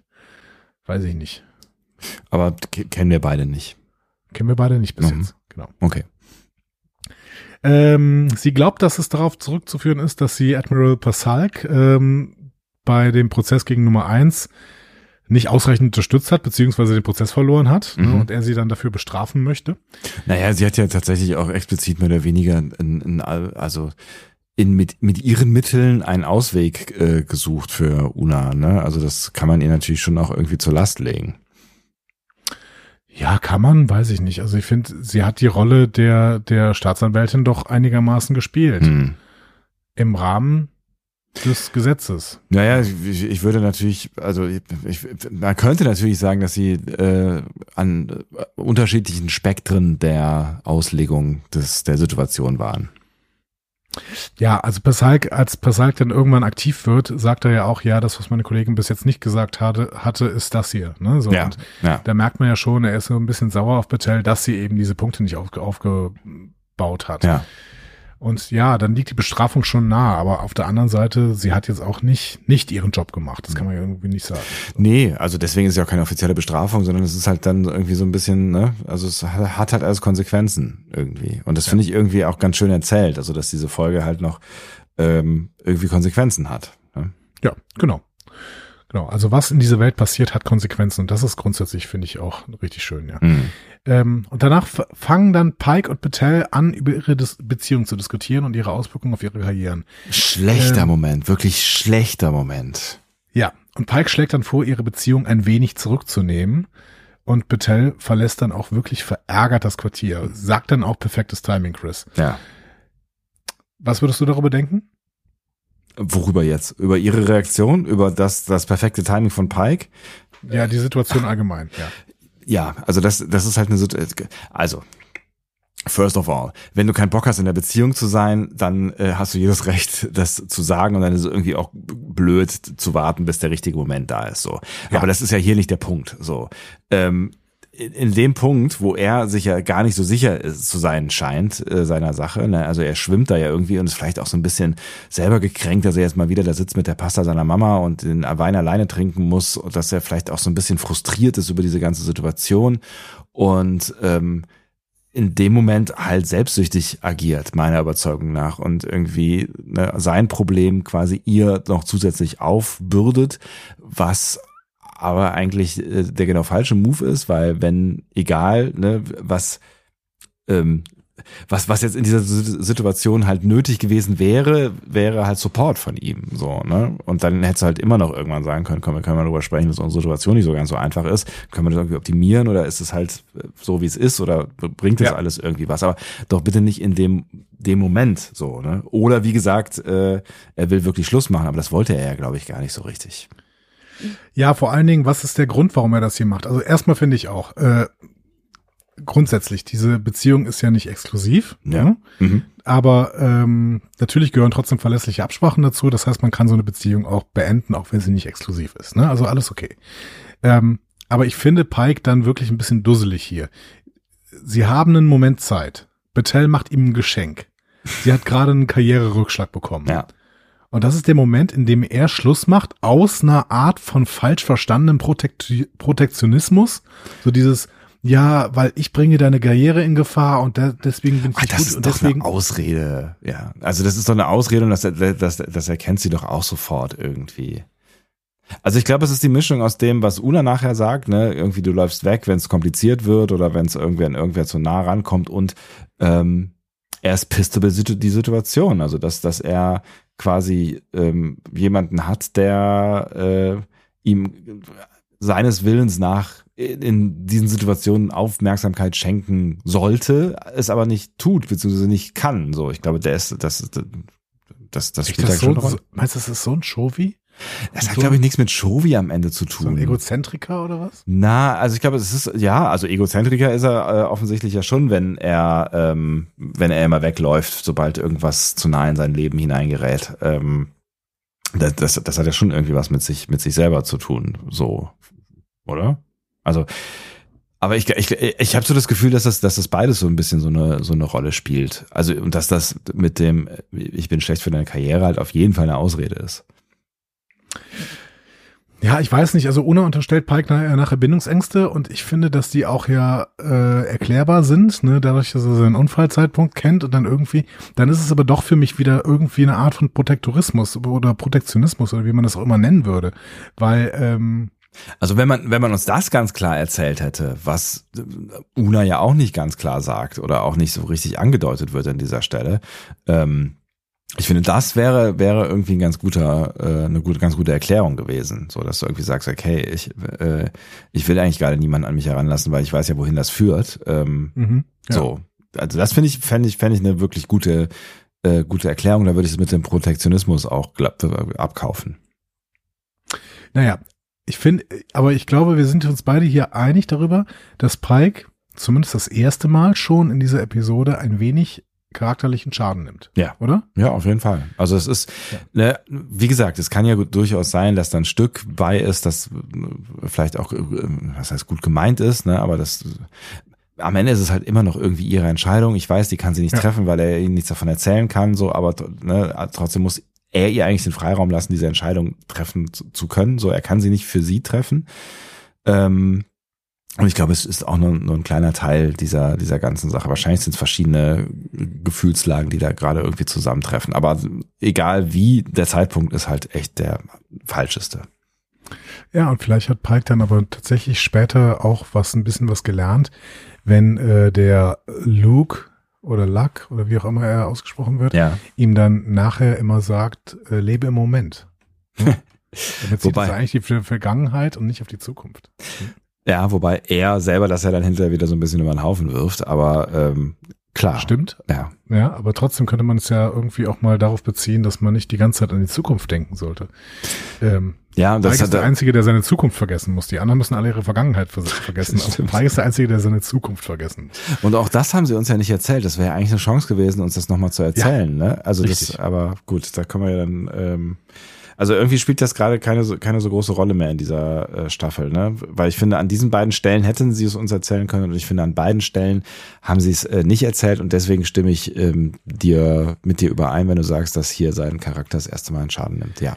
Ja, aber auch auf die Gefahr hin, dass wir jetzt noch ein bisschen mehr abgleiten. Ich finde, dass sie das in der Staffel schon immer mal wieder mitschwingen lassen. Beispiel, ja. Astra, Astra per Aspera. Ja. Ähm, Pike ist am Anfang hier in, auf diesem Planeten, wo er nicht atmen kann. Mhm. So. Pike kann ewig lang auf, aushalten, der kann zusammenbrechen, weil er weiß, dass er hier an dieser Stelle nicht sterben wird. Okay, ja. Das heißt, der hat im Prinzip ein Ass im Ärmel. Der kann im Prinzip so lange da sitzen, äh, bis ähm, die, bis diese äh, Beraterin oder diese diese Anwältin ihnen dann zuhört, weil er weiß ja, selbst wenn ich hier zusammenbreche, dann hat das eine Auswirkung auf die, auf mein Gegenüber, aber nicht auf mich, weil ich kann hier nicht sterben wenn es ein selbstkonsistentes Universum ist. Ne? Also das ist halt so die Frage. Auf der anderen Seite hat er ja in der letzten Staffel von, ich weiß nicht mehr, wer es ihm gesagt hat, äh, war es nicht auch Una, wer sonst, mit niemandem sonst kann er drüber sprechen, ähm, äh, gesagt so, äh, du weißt nicht, was in der Zukunft bringt. Also niemand weiß, was die Zukunft bringt am Ende und die Zukunft wird noch äh, geschrieben so. Also ist es so, dass wenn, wenn er sich jetzt umbringen würde, dass es nicht funktioniert? Was ist denn, wenn er sich hm. eine Kugel durch den Kopf jagt? Hm, weiß ich nicht. Aber ich glaube, er hat das Gefühl, dass äh, seine Zukunft sehr wohl geschrieben ist. Hm. Hm. I don't know. Kehren wir zu dieser Folge zurück. Pike ja. wird dann von Una in den Besprechungsraum gerufen. Una berichtet von einer Mission auf Riegel 7 vor fünf Jahren, bei der sie auf die Kala, eine Bronzezeit-Zivilisation, gestoßen sind und einen Inhalt, äh, Hinterhalt erlitten haben. Mhm. So, erstmal Riegel. Mhm. Ja, sehr prominent, weil es auch ein wirklicher Planet ist. Äh, den gibt es in unserem, äh, in unserer Galaxie. Ja. Wir waren aber in Star Trek noch nie da. Ähm, was ich, was ich witzig finde, weil ich verbinde Riegel total mit Toss. Ja, und es ist kompliziert. Deswegen, deswegen muss ich auch ein bisschen ausholen. Laut Star Trek Kartografie gibt es zwei Riegels. So. Ja. Ein Riegel äh, 773 Lichtjahre von der Sonne. Das ist dann dieses wirkliche Riegel, das es halt auch in echt gibt. Ja. Ähm, Im Orion-Gürtel, ähm, Orion-Gürtel, ja. ein blauer Doppelstern ist das. Äh, und dann gibt es noch ein zweites Riegel, noch näher an unserem Sonnensystem. Mhm. So, und Star Trek kam nicht so richtig damit klar, dass es immer diese zwei Riegels gab. So. Mhm. Die Star Trek Star Charts äh, im Jahr, glaube ich, 98 sind die rausgekommen. Die haben versucht, diese Fülle an Klasse M-Welten in Einklang zu bringen, weil da ganz viele äh, Riegel Klasse M-Planeten irgendwie dabei sind, indem sie gesagt haben, dieser Riegelstern in der Nähe des Sonnensystems, ähm, den kennen wir aus der Sternkarte aus Star Trek The Motion Picture. Mhm. Das ist nicht Riegel, das ist Beta-Riegel. So. Also so langsam müsste man der Sache doch mal einen Riegel vorschieben. Ah. So, also Beta-Riegel wäre dann der Ort, an dem sich äh, vermutlich auch Riegel 2, Riegel 3, Riegel 4, Riegel 5, Riegel 7 und Riegel 12 ähm, befinden. Wobei Mhm. Riegel 7 und Riegel 12 wären wahrscheinlich wieder weiter entfernt, wo sich der eigentliche Riegelstern befindet. Ähm, auf der Karte des Alpha- und Beta-Quadranten, die wir in Picard Remembrance sehen, da Ja. in Admiral Clancy's Büro, da wird dieser Stern schon Beta-Riegel genannt.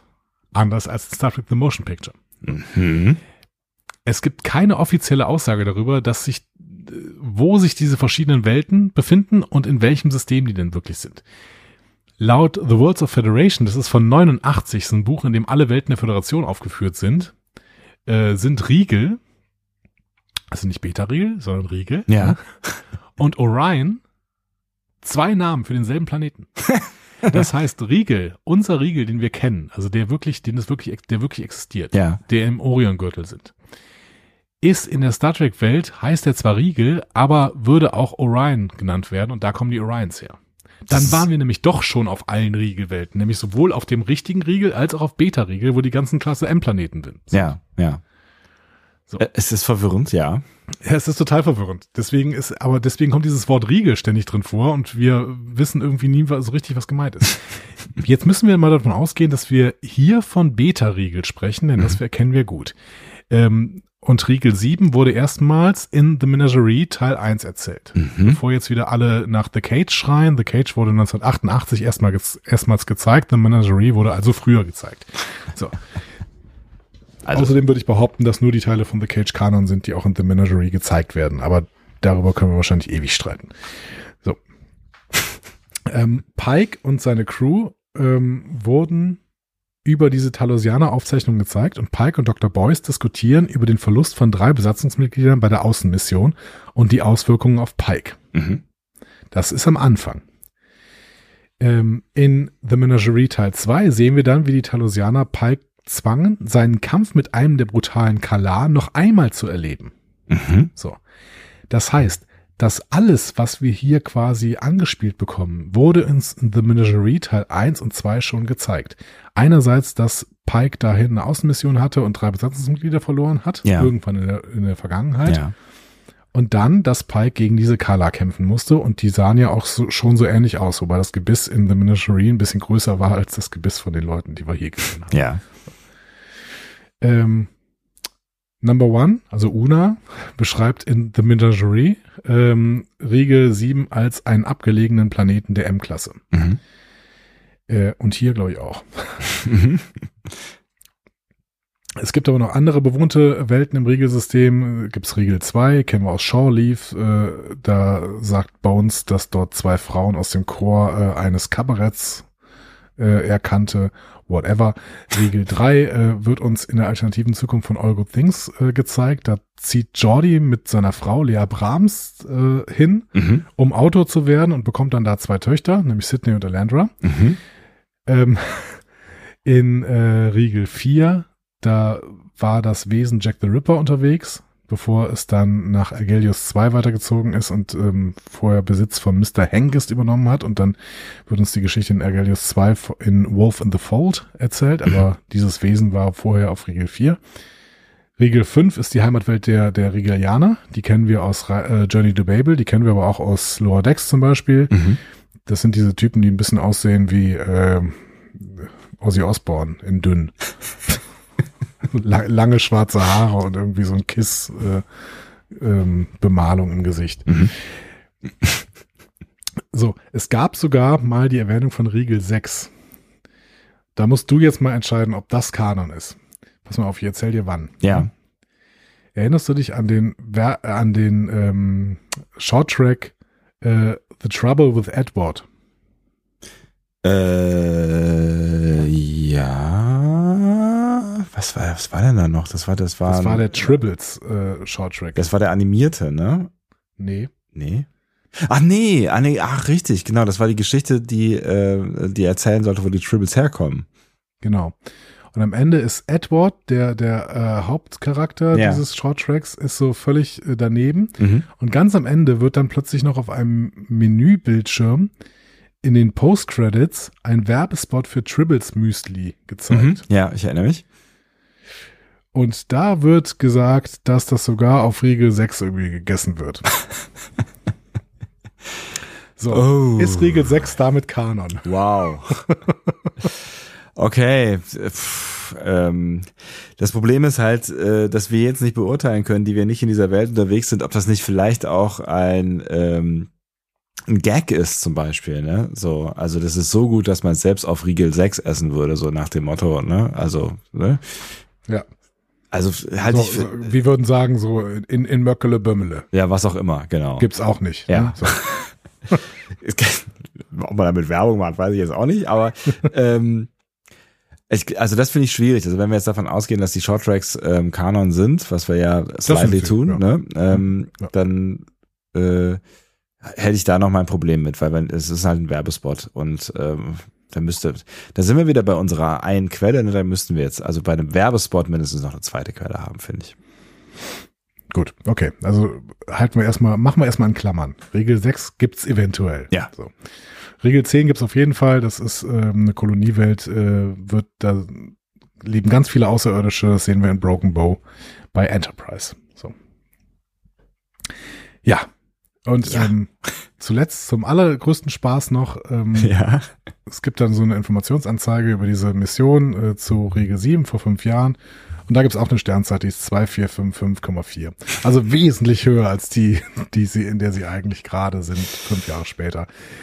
Ähm, Ach ja, schade. lassen wir es. Ja. So.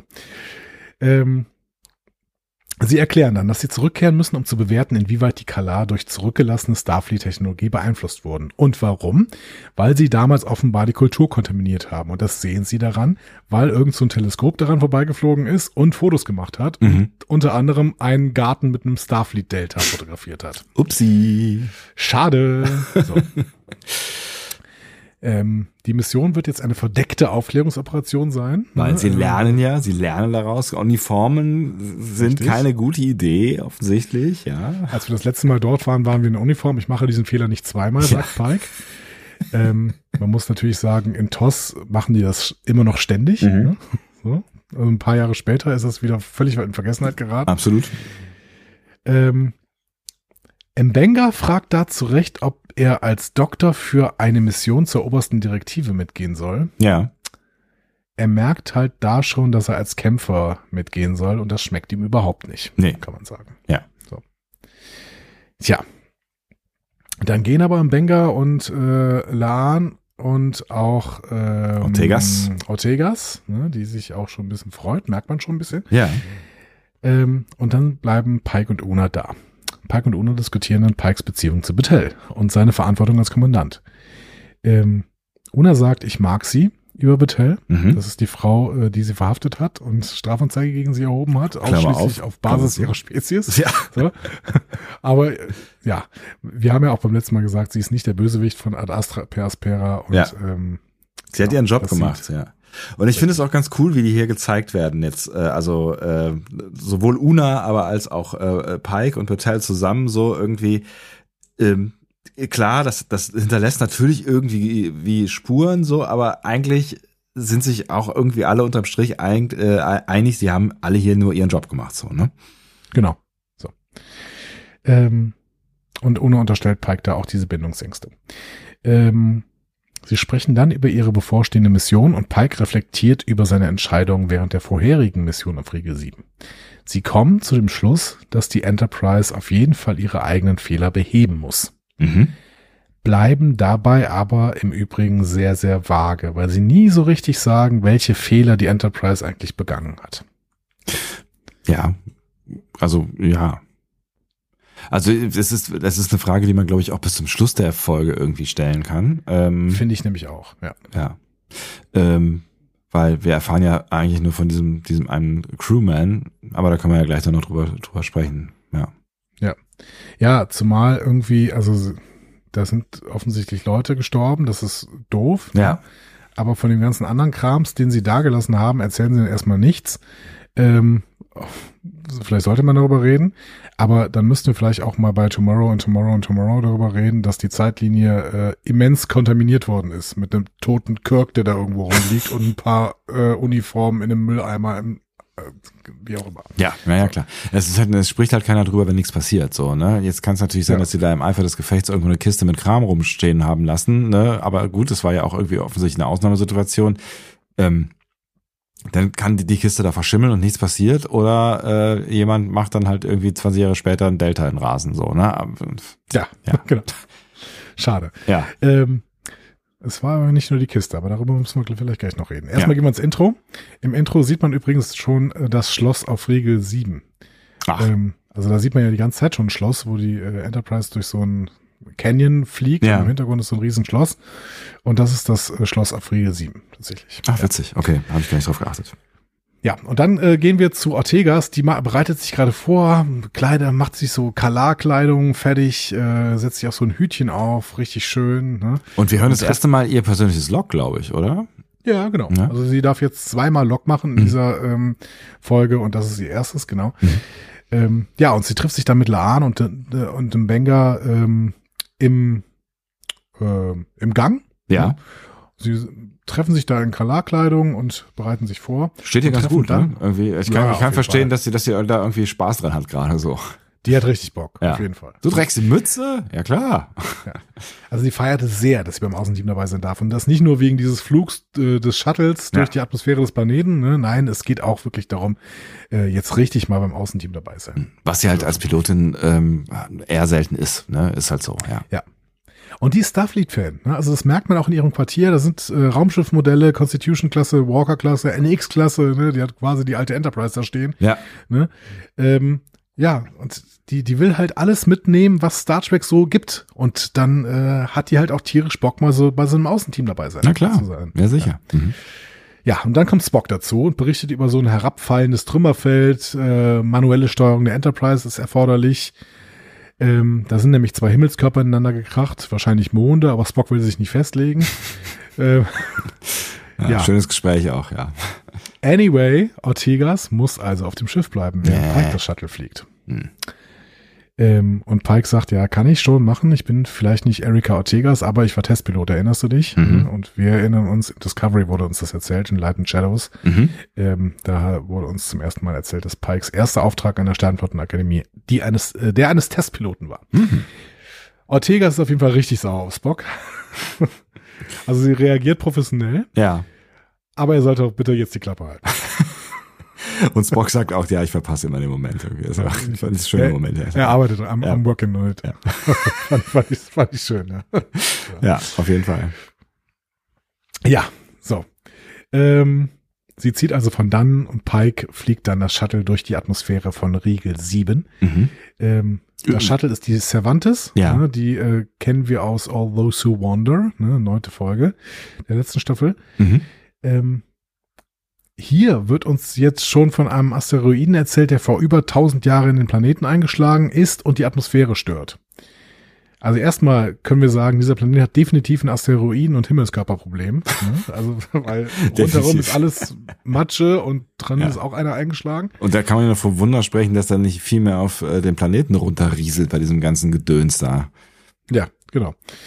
Ja, und hier wird uns aber im Prinzip auch schon äh, erzählt, was eigentlich das große Problem dieser Folge ist. Ne? Dieser Asteroid, der vor tausend Jahren in den Planeten eingeschlagen ist. Hm, Wobei da noch nicht irgendwie, also da habe ich noch nicht geahnt, dass das auch wirklich solche Auswirkungen haben könnte. Ja, ich habe schon in dem Moment, wo die das erzählt haben, habe ich schon gedacht, ah, das, äh, das ist sicherlich ein Problem. Was ich ganz cool fand, ist, ich weiß gar nicht, ob das beim letzten Mal schon gezeigt wurde, er musste ja mit manueller Steuerung fliegen und er hat so ein, so ein nices Lenkrad da, so ein, so ein Steuergerät, ne? Also wenn ich darüber Ja. nachdenke, wie die sonst irgendwie Shuttles, entweder mit, mit so Fingern, ne? Also dit, dit, dit, dit, dit. ich fliege mal manuell und drücke vier Knöpfe geflogen sind. Ja, ne? diese 2D-Steuerung ist sehr, sehr unpraktisch, finde ich auch. Ja, äh, genau. ähm, oder halt, es gab dann ja auch mal so einen Steuerknüppel. Ich glaube, äh, ähm, es, äh, äh, äh, Ja, aber nee, ich glaube, die gibt's nur beim Delta Flyer, weil, weil, bei, bei Voyager, genau. äh, genau, weil, aber nur weil Tom Paris diese 90er Jahre äh, Genau. Da hatte, er, hatte er Bock drauf, genau. Und ansonsten ja. haben wir, glaube ich, immer nur gesehen, dass sie, dass sie dann halt auf Knöpfen rumgedrückt haben, wenn sie äh, ja. äh, gesagt haben, wir müssen das Perlen steuern. Und ich fand es irgendwie ganz nice, dass er so ein richtiges, so ein, so ein richtiges Flugzeugsteuerung hatte. Ne? Ja, finde ich super. Ja. Sie besprechen jetzt auch die Auswirkungen ähm, dieses früheren Impacts ne, und ja. äh, ihre Mission, die Colorkultur zu untersuchen. Und deswegen gibt's jetzt keine Phaser oder Tricorder, sondern Ferngläser und Kompass. ja. Okay. Also und nicht mal ein Messer, ne? Also nee. irgendwie sowas. Also ich meine, klar, okay, dann nimmst du keine Phaser mit, aber dann nimmst du ja vielleicht irgendwie, keine Ahnung, also sie werden ja irgendwie in ihrer Kultur eine Waffe haben, oder? Ja, aber jetzt, jetzt kommt ja diese Nummer, ne? Und Pike sagt ja, ähm, und deswegen habe ich euch gewählt, Laan und den Benga. Ne? Mhm. Und der Benga findet es immer noch total super, dass er wegen seiner Kampfskills mitgenommen worden ja. ist, äh, obwohl er eigentlich ja als Doktor auf der Enterprise ist. Kann ich ja. ja verstehen, ja, nach wie vor. Ja, Genau, vor allen Dingen, weil er seine Kriegszeit ja offensichtlich hinter sich lassen möchte. Und wenn dann ähm, transportierst halt offen, ne? Also ich meine, der ist doch so ein, so ein kumpelhafter Typ und alle kommen andauernd zu ihm ins Quartier und äh, machen ja. hier auch Family. Dann sag doch irgendwie im Banger, du, ey, ähm, ich könnte da jemanden gebrauchen, weil wir müssen ohne Waffen runter und ich weiß, du willst es hinter dir lassen, aber in dem Fall wärst du echt nützlich. Hast du Bock? So. So. Nächster Kratzer äh, auf äh, Pikes Charakter ja. und Pikes Führungsstil. Ne? Ist unehrlich, ja. So, Laan erlebt äh, plötzlich ein Klingeln in den Ohren und eine Desorientierung. Mhm. Ähm, und plötzlich sind die ein paar Stunden weiter, sechs Stunden weiter gewandert. Ähm, und äh, Laan hat das überhaupt nicht mitbekommen. Benga führt das erstmal auf die Höhe zurück, ne? so Höhenunterschiede irgendwie, ja, das ist öfter so, Tinnitus kriegt man dann irgendwie, wenn man große Höhenunterschiede macht. Sie entscheiden sich auf jeden Fall, die Mission fortzusetzen. Ich fand das an der Stelle tatsächlich das erste Mal ähm, sehr konsequent, dass Laan äh, sehr gut geantwortet hat. Ne? Also häufig ist ja so, dass dann irgendwer sagt, nee, nee, ist nix. Nee, nee, ja. also geht schon wieder. So. Ne, sie hat präzise geantwortet und hat gesagt, ich hatte einen Klingel im Ohr und jetzt habe ich Kopfschmerzen. Was sie nicht so ganz gecheckt hat, aber vielleicht auch, weil sie es nicht gecheckt hat, ist, äh, also sie hat nicht verbalisiert, dass ihr irgendwie sechs Stunden fehlen. Also das, das wäre hätte eigentlich noch ja. irgendwie, äh, finde ich, noch dazugehört, weil dann hätte man vielleicht doch einen Grund gehabt, äh, zurück zum Schiff zu gehen. So. Darüber bin ich erst tatsächlich gestolpert, weil ich mhm. gedacht habe, oh, die, das ist eine Sicherheitschefin. Ja. Die darf so eine Red Flag nicht ignorieren, dass sie jetzt gerade sechs Stunden nicht mitbekommen hat. Ähm, aber ich habe mir das dann selber erklärt damit, dass sie halt selber schon nicht mehr ganz dabei war und das überhaupt nicht so richtig gecheckt hat, welche Situation sie jetzt gerade hier Das ist. kann natürlich sein, ja. ja. ja. Weil es wäre schon übel, äh, irgendwie das zu verschweigen. Ja, übrigens, außerdem habe ich gerade einen Gedächtnisverlust von sechs Stunden. Ja. Was? Moment also, mal. Da sind halt Kopfschmerzen und ein bisschen Tinnitus auch irgendwie egal. So, ja. Genau, ja. Ja, aber sie war irgendwie schon ein bisschen verwirrt. Hm. So.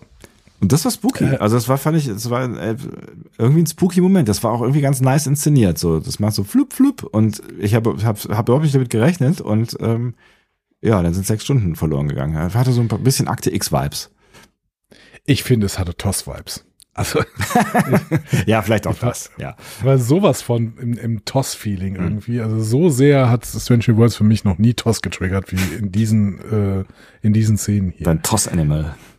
Ja, zusätzlich äh, dazu haben sie auch irgendwie diese gesamte Folge in diesem ähm, ja in diesem äh, 3D Film Dingsy. Darüber haben wir bei Discovery mal geredet, weil ja. Discovery die erste Folge, äh, ja. die erste äh, Serie nach The Mandalorian war, die das benutzt hat. Ja. Also dieses, das ist so ein so AR-Wall, heißt es, glaube ich, ne? Also mhm. Augmented Reality, du hast quasi, du spielst sofort in der Umgebung, die dann nachher auch dahin projiziert wird.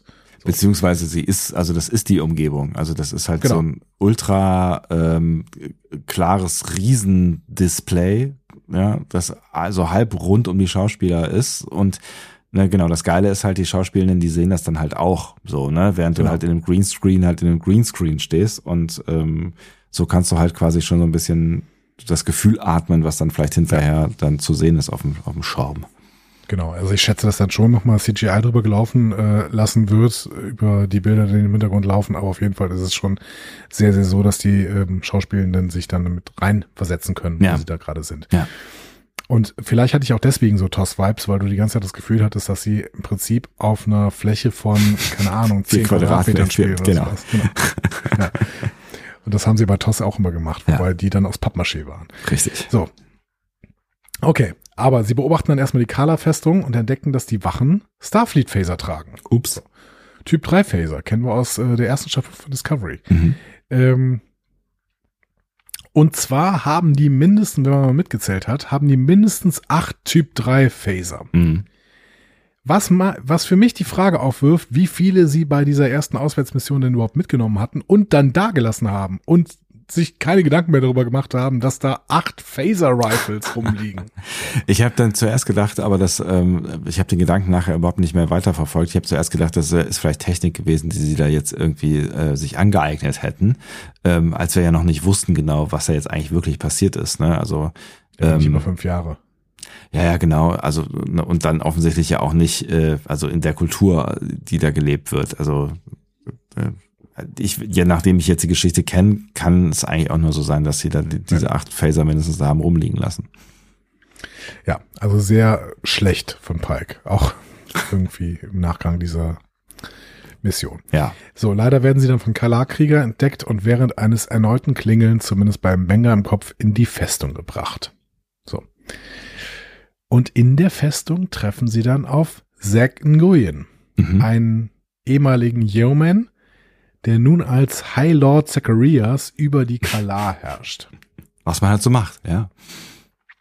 Classic Toss Story. Mhm. Ähm, ich habe mal drei Beispiele aus TOS rausgesucht. In, in Bread and Circuses, Mhm. die heißt auf Deutsch Brot und Spiele.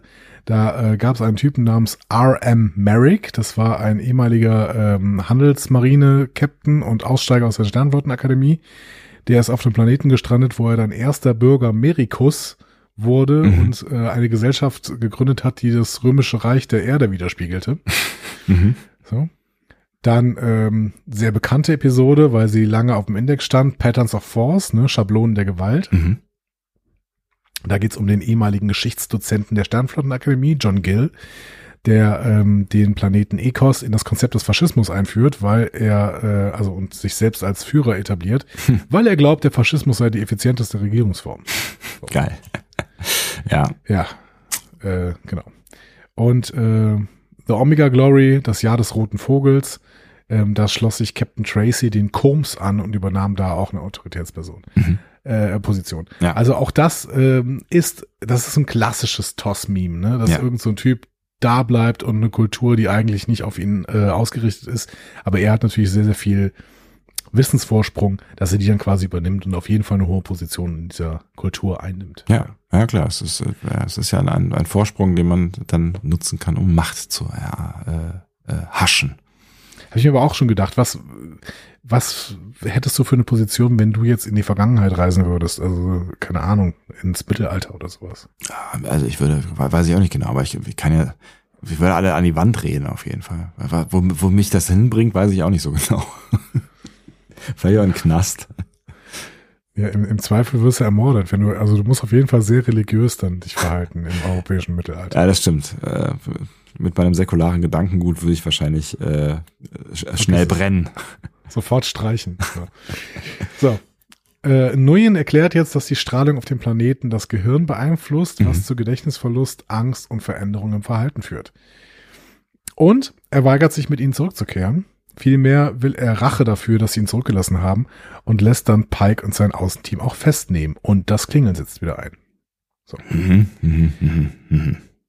Wobei ich das nicht so hundertprozentig verstanden habe, weil Ja. sie doch da gerade drin sind. Und wieso funktioniert das Klingeln da drin?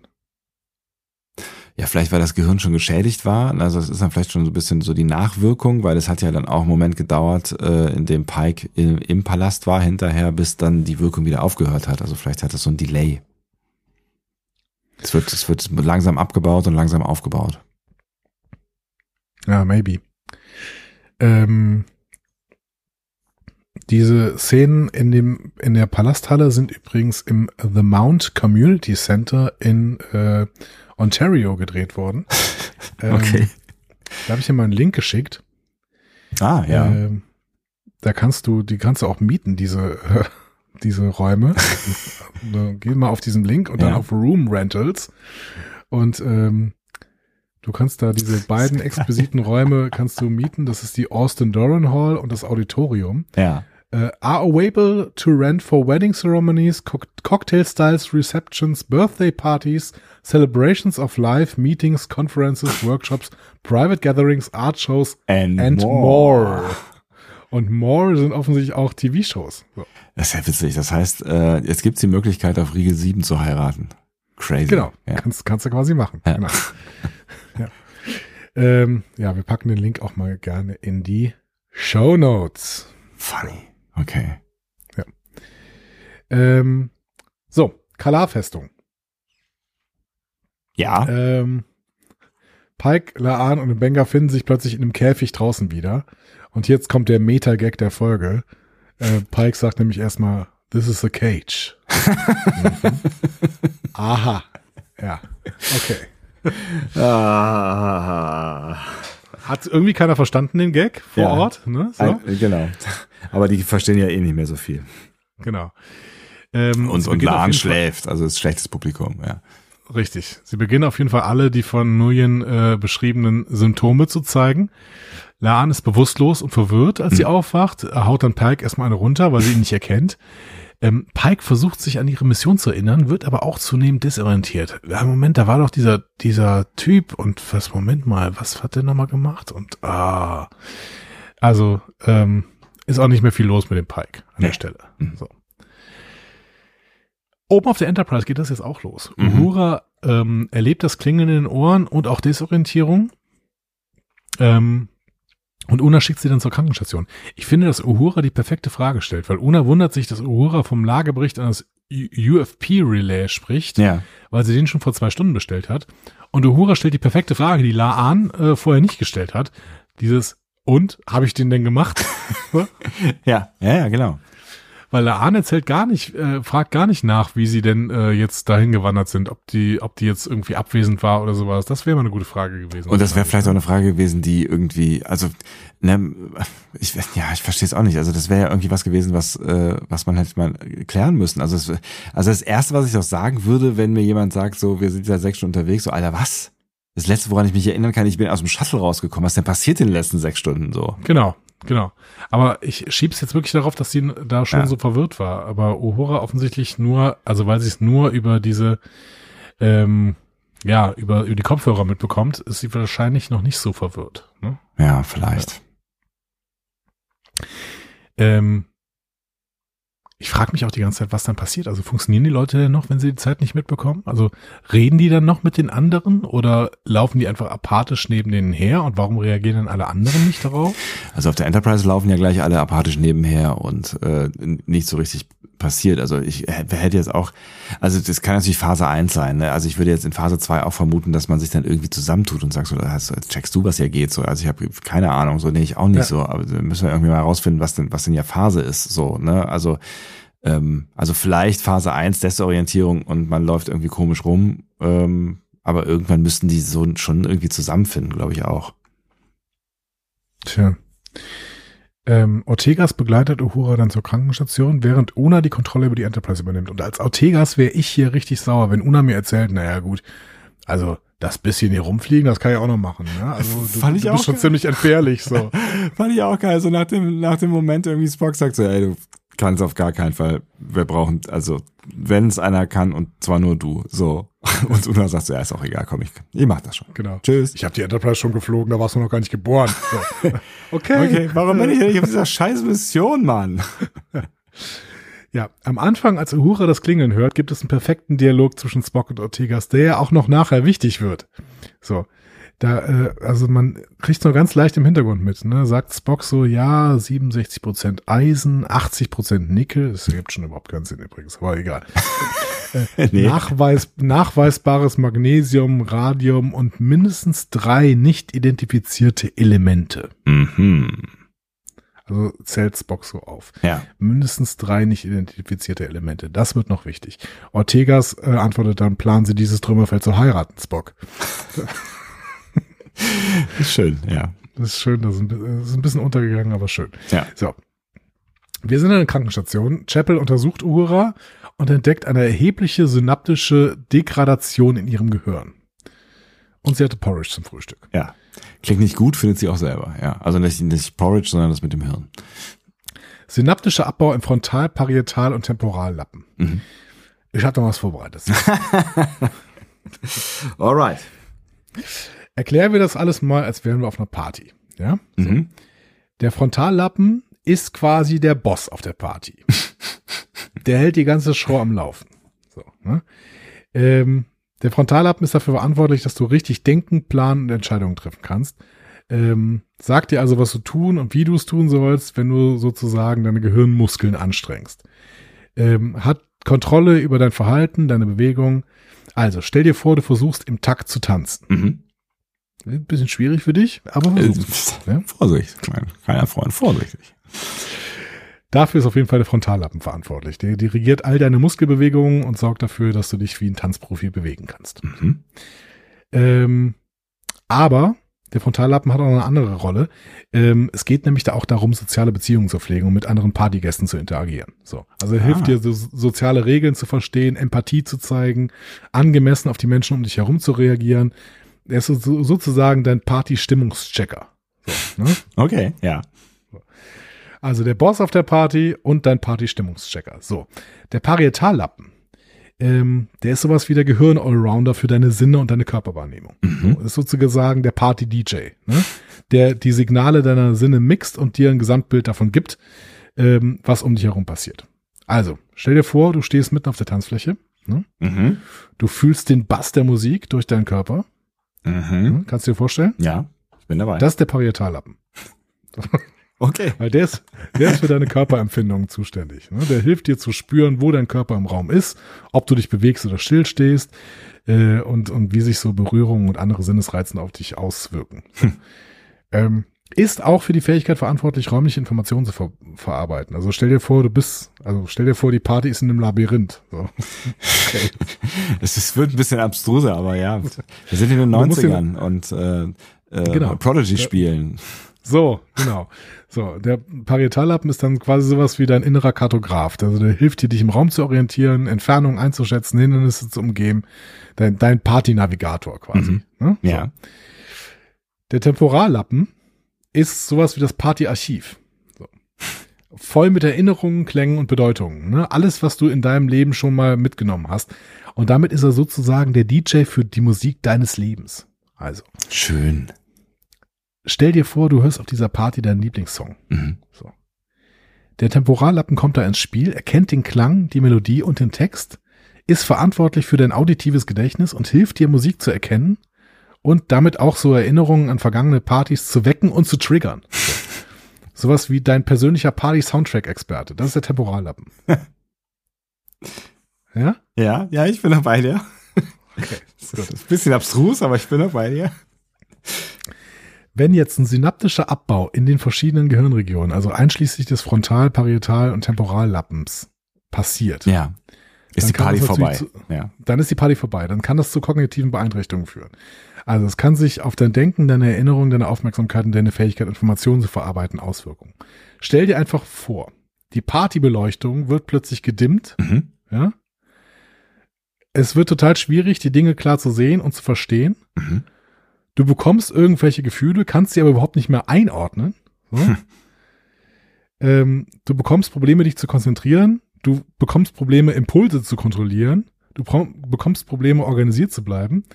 Und du versuchst, den Takt zu halten und zu tanzen, aber deine Schritte sind völlig unkoordiniert. Klingt nicht gut. Klingt auch nicht nach Spaß. Klingt eher nach So. Drogenmissbrauch. Richtig. Das ist passiert, wenn es einen synaptischen Abbau im Frontal-, Parietal- und Temporallappen gibt. Mhm. Das heißt, mal wieder nachgewiesen, dieser kurze Spruch hier von Chapel passt total gut zu dem, was da irgendwie auf diesem Planeten passiert. Ziemlich gut, weil sie ist ja Ärztin. Das ist schon gut, dass sie weiß, was er also Krankenschwester, Kranken, was ist sie denn eigentlich? Sie ist Assistentin. Also eigentlich ist sie ja, später ist sie Ärztin, Krankenschwester, ne? Aber hier ist sie eigentlich Ärztin, oder? Ja, würde ich schon, würde ich schon sagen. Ja. Ähm, so. Aber da, vielen Dank für diese wirklich sehr schöne Erklärung. Ich kann ich kann ich kann es mir sehr bildlich vorstellen und habe jetzt Bock auf einen Club. Ja, so. Dann, ähm, aber pass auf, ne? Also Ja, ja. nicht, nicht, dass du da äh, synaptischen Abbau erfährst.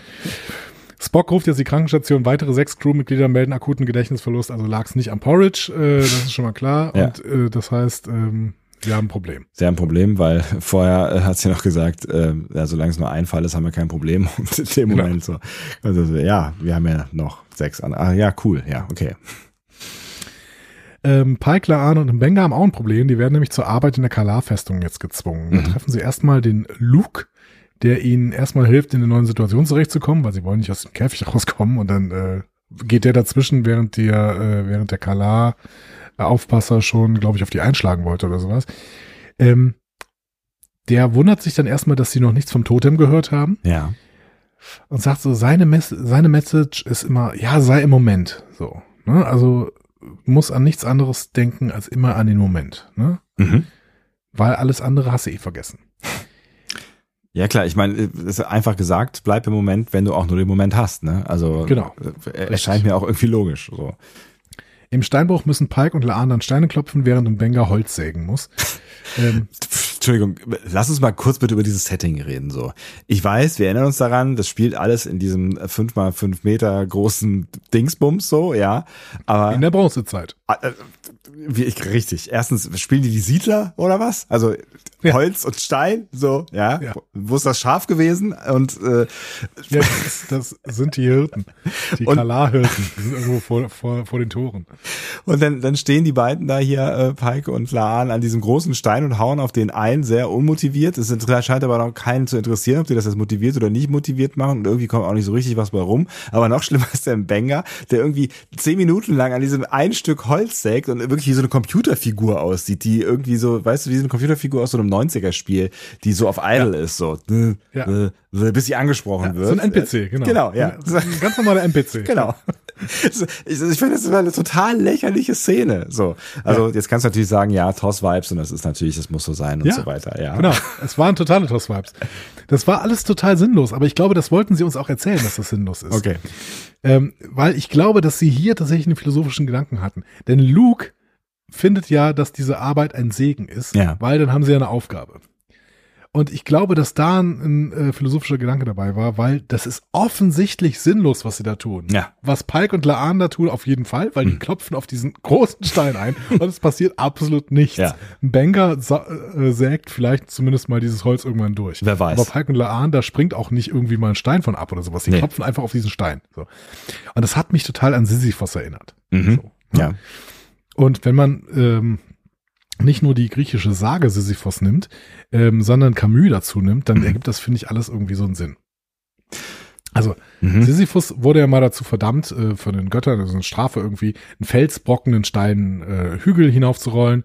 Äh, und dann musste er mit ansehen, wie jedes Mal, wenn er fast die Spitze erreicht hatte, der Stein wieder runterrollt. So, Ja. Das war so eine ewige Strafe, eine endlose, sinnlose Aufgabe. Und vielleicht auch das Sinnbild für all unser Leben. Ja, genau. Also für, für Camus auf jeden Fall, aber Mhm. da, äh, wir vergleichen es erstmal mit Luke. Luke steht unter dem Einfluss der Strahlung auf Riegel 7, Ja. vergisst jeden Tag seine Identität und seine Vergangenheit. Jeden Tag wacht er auf und beginnt seine Arbeit im Steinbruch wieder von vorne und diese Arbeit ist absolut sinnlos. So. Ähm, Aber sie ist ja auch kein- jeden Tag neu, so, ne? Ja, aber er, also er hat keine Erinnerung an die vorherige Arbeit, irgendeinen Fortschritt, den er gemacht hat. Wie Sisyphus ist halt seine Arbeit endlos und scheinbar sinnlos. Ja. Also du Wobei, hast recht, es ist jedes Mal neu. es ist jedes Mal neu. Und, und er wird, er vergisst ja, dass, dass der, ähm, dass der, dass der Felsen am Ende wieder runtergerollt ist. Das Interessante ist aber, Luke sieht seine Arbeit nicht als Strafe, sondern als Segen. Ja. Das sagt er.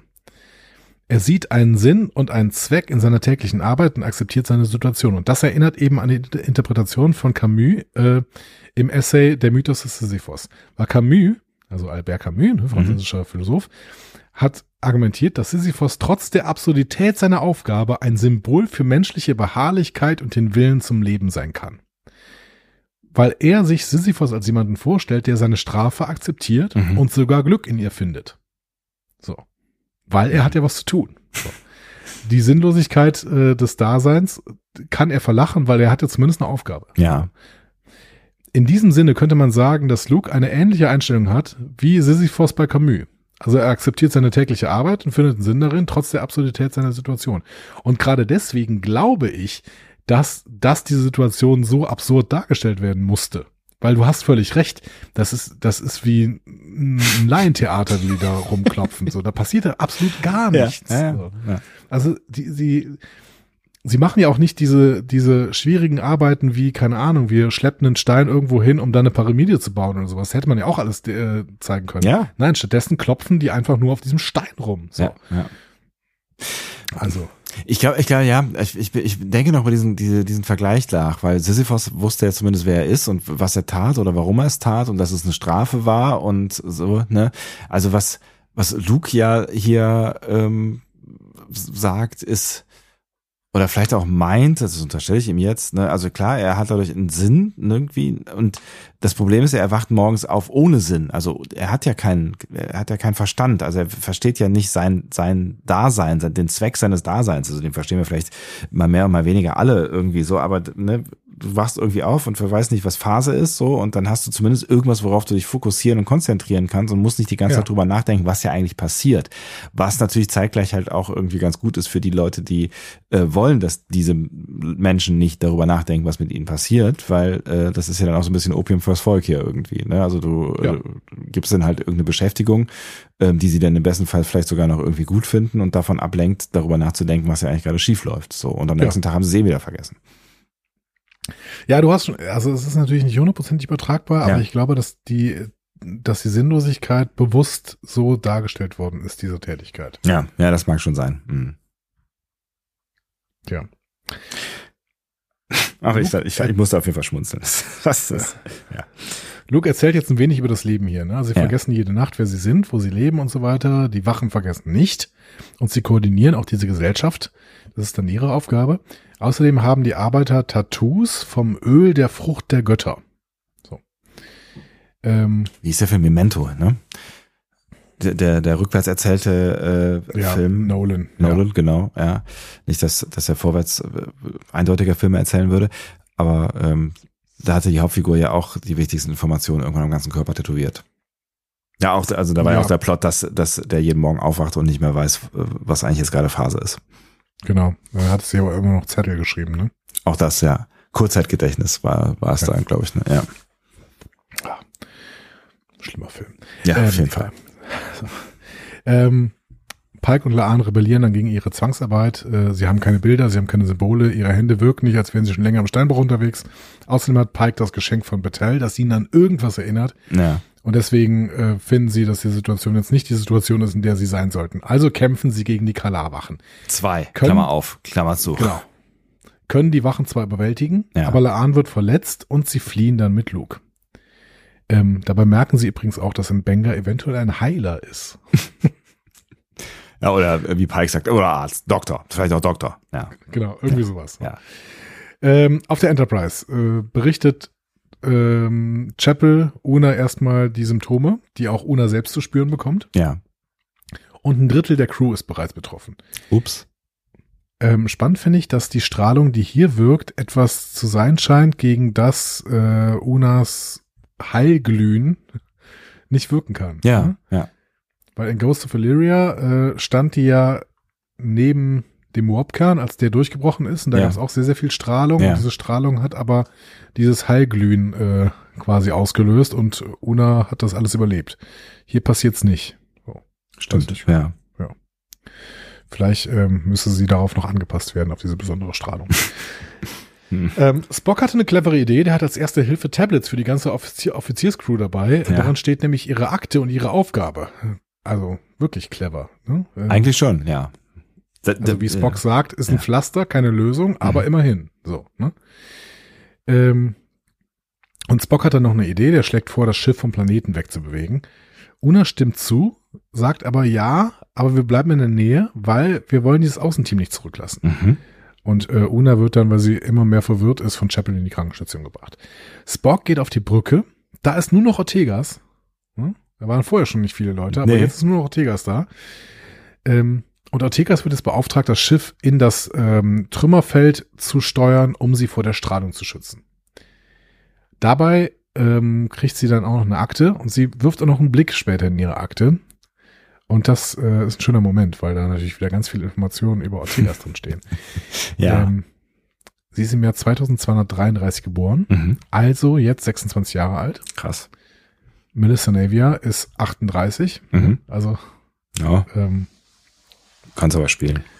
ja, finde ich auch. Genau. Besser oder schlechter als Ed Speliers? Besser. Ja. Da- da- Ich müsste auch direkt dran denken, besser. Espelier sieht halt einfach aus wie 40. Nein, das tut er nicht, aber er sieht einfach nicht aus wie 20. Punkt. So. In den Akten heißt es dann, Lieutenant Ortegas ist eine Sternenflottenoffizierung der Föderation des 23. Jahrhunderts. Müssen die das wegen diesen vielen Zeitreisen dazu schreiben in die Akten, dass das, dass die aus dem 23. Jahrhundert ist?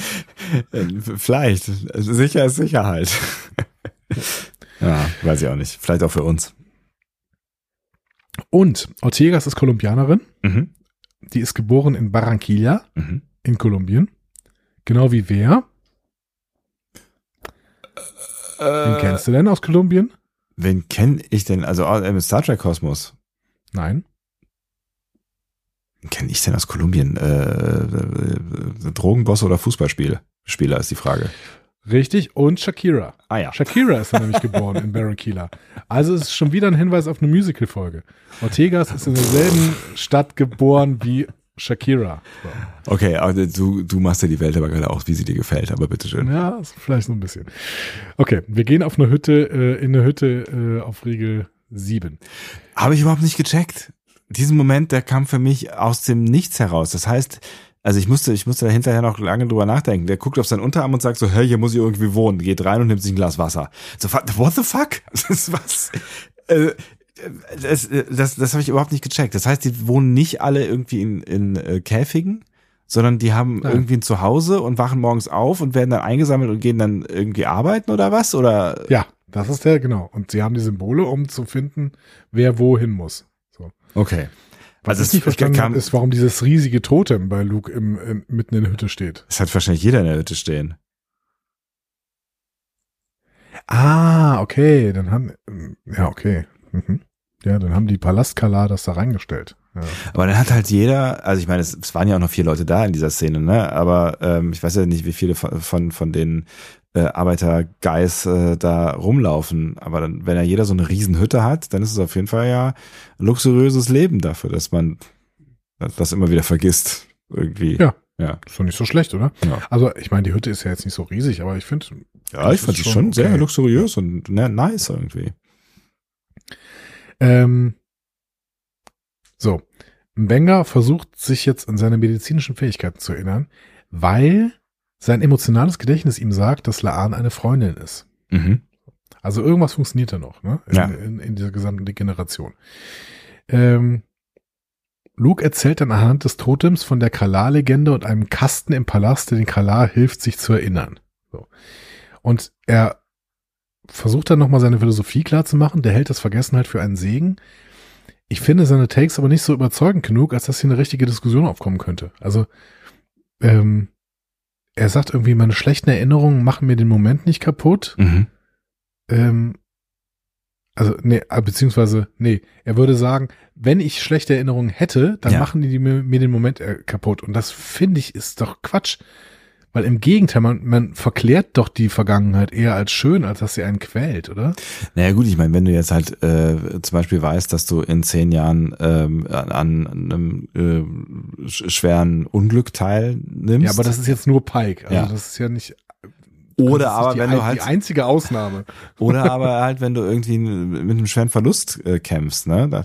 Es gab doch diesen Film hier mit ähm, ähm, äh, äh, Jim Carrey, glaube ich, und ähm, äh, Ja, vergiss mal nicht. Vergiss mal nicht, Äh, genau. Äh, hier, äh, Kate Winslet. Ja. War es, glaube ich, ne? Ähm, wo wo, wo äh, so eine Firma angeboten hat, selektiv Erinnerungen ähm, auszulöschen und dann Genau. lassen sich beide, glaube ich, die Erinnerungen an ihre Beziehung ähm, auslöschen, wenn ich das richtig erinnere. Ich weiß aber nicht mehr ganz Ja. genau. Ja. Genau. Und kommen dann trotzdem zusammen. Und kommen dann trotzdem wieder zusammen, genau. Eternal Sunshine of the Spotless Mind. Ja. So. Ähm, also ich finde, ich finde den Gedanken ziemlich spooky, aber ich meine, ich kann es halt irgendwie nachvollziehen, wenn du jetzt halt irgendwie irgendwie einen krassen Verlust hast, ähm, dass du, dass du dann halt willst, dass diese Erinnerung vielleicht irgendwie verloren geht, wobei du dann ja halt auch die Erinnerung verlierst an äh, die guten Zeiten so, ne? Ähm, Und er, und das ist, finde ich, der wichtigere Punkt, weiß ja gar nicht, dass er möglicherweise irgendwie was Schlimmes erlebt haben könnte. Also das ist halt alles nur, was ihm eingetrichtert wor worden ist, wobei das er müsste er eigentlich auch wieder vergessen. Das heißt, er liest jeden Morgen diesen Totem und da steht dann drauf, hey, ist doch super, dass du nichts weißt, weil stell dir mal vor, du hast eine schlechte Erinnerung, dann äh, ja, ist jetzt halt weg. Cool. Ja. Ja, aber, hm, hm, hm. ich bin unzufrieden, weil ähm, Es, es, ergibt, es, gibt, es ergibt nicht so richtig Sinn, weil eigentlich ist er, er wirkt ja ein bisschen brainwashed, ne? Und äh, hinterher sagt ja auch hier, äh, wie heißt er, äh, der Zacharias, äh, King of Tralala, ähm, sagt ja auch, du glaubst auch an diese ähm, Legende mit der Kiste, so, ne? Aber wie kann sich denn eine Legende mit der Kiste halten, wenn es eigentlich überhaupt kein, kein Storytelling geben kann in dieser Gesellschaft, weil alle die Geschichte. ja, weil sie auf dem Totem steht. Ja, aber dann musst du dir ja jedes Mal wieder glauben. Also das, das, das, ne, das Ja. heißt, du, das, das, da du hast ja nichts anderes. ja, maybe. Das heißt, du wachst morgens auf, du hast keine Ahnung, was es ist, äh, was, was Phase ist, und dann liest du halt eben an diesen Totem und dann hast du eine Orientierung, so. Genau. Das ist ja die einzige Orientierung, die du haben kannst, dieses Totem, weil es Ja. da rumsteht. So. Ja, maybe. Ich, ich bin nur unzufrieden, weil das, keine Ahnung, also wenn ich die ganze Zeit ein Gefühl hätte, das ist ja bei Luke so, ne? Ja. Der hat die ganze Zeit so ein, so ein schlimmes Gefühl irgendwie, ne? Er sieht auch, dass auf seinem Arm irgendwelche ehemaligen Tattoos sind und die sind jetzt aber weggemacht. Ja. So, da sind größere Flecke drauf. Ja. Der weiß also nicht, woher das kommt, aber er weiß, dass es irgendwas mit Schmerz und Verlust zu tun hat. So. Das heißt, er hat nur das Schlechte. es bleibt nur Schmerz übrig. Ja. Oder die, die Ähm. also die, der Verdacht auf Schmerz, weil er fühlt den ja nicht so wirklich. Doch, der fühlt den Schmerz. Habe ich nicht so aber er verstanden. weiß nicht, woher er herkommt. Hm. Also ich hatte, ich hatte eher so das Gefühl, dass er, oder ich habe es eher so verstanden, dass er das Gefühl, also so quasi so ein Schatten fühlt, so von da war mal irgendwie was äh, und er will es eigentlich gar nicht wissen. So.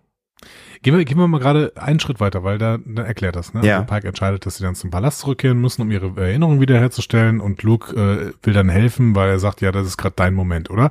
Ja, ja, ist mein Moment. Okay, dann geh mal. Alles klar, So. cool. Ja. Äh, und dann ähm, sind sie in der Nähe des Palastes und Luke für das Außenteam dahin und da legen sie dann die schwache Laan äh, ab. So.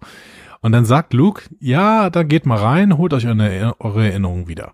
Und Pike sagt, ja, ich verspreche dir, ich bring dir deine mit. Und Luke sagt, nee, will ich nicht haben. Mhm. Weil äh, Verlust und Liebe haben eine große Bedeutung. Aber ich finde, da sind die Takes seltsamer, weil er möchte seine Erinnerungen nicht wieder haben, weil er Verlust und Schmerz spürt, aber die Story dahinter nicht ergründen will. Also will er sich nicht an das Gute erinnern, sondern nur das Schlechte fühlen irgendwie. Das ist für mich nicht überzeugend. Also das möchte ich eher nicht. So, nur, nur das Schlechte. Nee, definitiv nicht. Aber ich habe es tatsächlich auch so ein bisschen anders verstanden. Also ich habe tatsächlich irgendwie gedacht, dass, dass wenn er dann weiß, wo, wo, worum es geht, wenn die Erinnerung wieder hat, dann ist es halt alles, ähm, dann ist es halt alles intensiver. Das, das kann ja sein, aber dann, dann äh, weißt du auch, warum es so ist. Ja, also, klar. Ja, natürlich ist es dann intensiver. Ich habe irgendwie das Gefühl, dass äh, Luke hat sowas wie Liebeskummer. Also hat er jetzt nicht, der hat irgendwie Verlust. Ne? Ja. Aber wenn ich mir das jetzt mal vergleiche mit äh, Liebeskummer, dann hat er den Liebeskummer, ohne sich an die schönen Momente der Beziehung zu erinnern. Ja. Und dann hast du natürlich recht, wenn ich mich auch noch an die schönen Momente der Beziehung erinnere, dann wird vielleicht der Liebeskummer stärker, aber ich habe ja auch noch schöne Erinnerungen. Ja. Also es ist ja nicht total schlecht. So, oder? Nee, ist es nicht, aber vielleicht hat er, vielleicht hat er auch einfach Angst. Also ich kann das schon, schon auch irgendwie nachvollziehen, ne? Also, Ja, Angst hat er ja definitiv. Das ist ja ein Teil von diesem äh, Klingeling-Dings da. ja, ja, Hat klar. der Zack auch erzählt. Ja. Also irgendwie, irgendwie konnte, konnte ich es schon ein Stück weit nachvollziehen, dass, also auch so wie diese Figur angelegt war, ähm, dass, dass, dass er da irgendwie das nicht wollte. Vielleicht ist es ja auch was, was auf diesem Totem irgendwie drinsteht, so, ne? Dieses, dieses Bleib in dem Moment äh, Ding irgendwie. Das, das Ja, scheint er ja das- sehr gut gekauft zu haben. Dass er das kauft, weil das Totem ihm das erzählt oder sowas, das Ja. kann ich irgendwie nachvollziehen. Aber ich finde, für die Folge wäre es mir, wäre es schöner gekommen, wenn uns hier eine wirkliche Alternative angeboten wird, bei der wir dann irgendwie denken, ja, das wäre vielleicht auch was. Hm. Und das Nee. finde ich, da, die Rolle spielt Luke nicht irgendwie. Ja, diese Rolle spielt er halt nur insofern, als dass er hinterher sagt, I was wrong, ne? Also er, er wird ja quasi geläutert, nachdem er sich dann erinnert, aber ähm, Ja, aber das heißt ja nicht, dass es eine Alternative gegeben hat. Im Gegenteil. Dann sagt er im Prinzip nur noch, ach ja, stimmt, es gab gar keine Alternative zu dem, was ihr gemacht habt. ach so, ja. Mhm. Jetzt weiß ich, was du meinst. Mhm. Und ich fände eine Folge stärker, die uns sagt, ja, aber vielleicht ist das, was ihr da gerade erlebt, auch gar nicht so schlecht. Also das mit dem Vergessen und so weiter. Weil die, diese Figuren hatten ja alle ein Potenzial dafür. Alle drei. Also Pike, wenn, wenn Pike seine Zukunft vergisst, wäre das im Prinzip gar nicht so schlecht für ihn. Benga hat gerade seine Tochter verloren. Ja. Vielleicht wäre es nicht so schlecht, seine, das zu vergessen. Und Laan ähm, hat eine Herkunft, die sie total quält und hat gerade ähm, was erlebt, was sie am liebsten vergessen würde, weil sie äh, den, den Blick in ein unglaublich tolles Leben gehabt hat. So.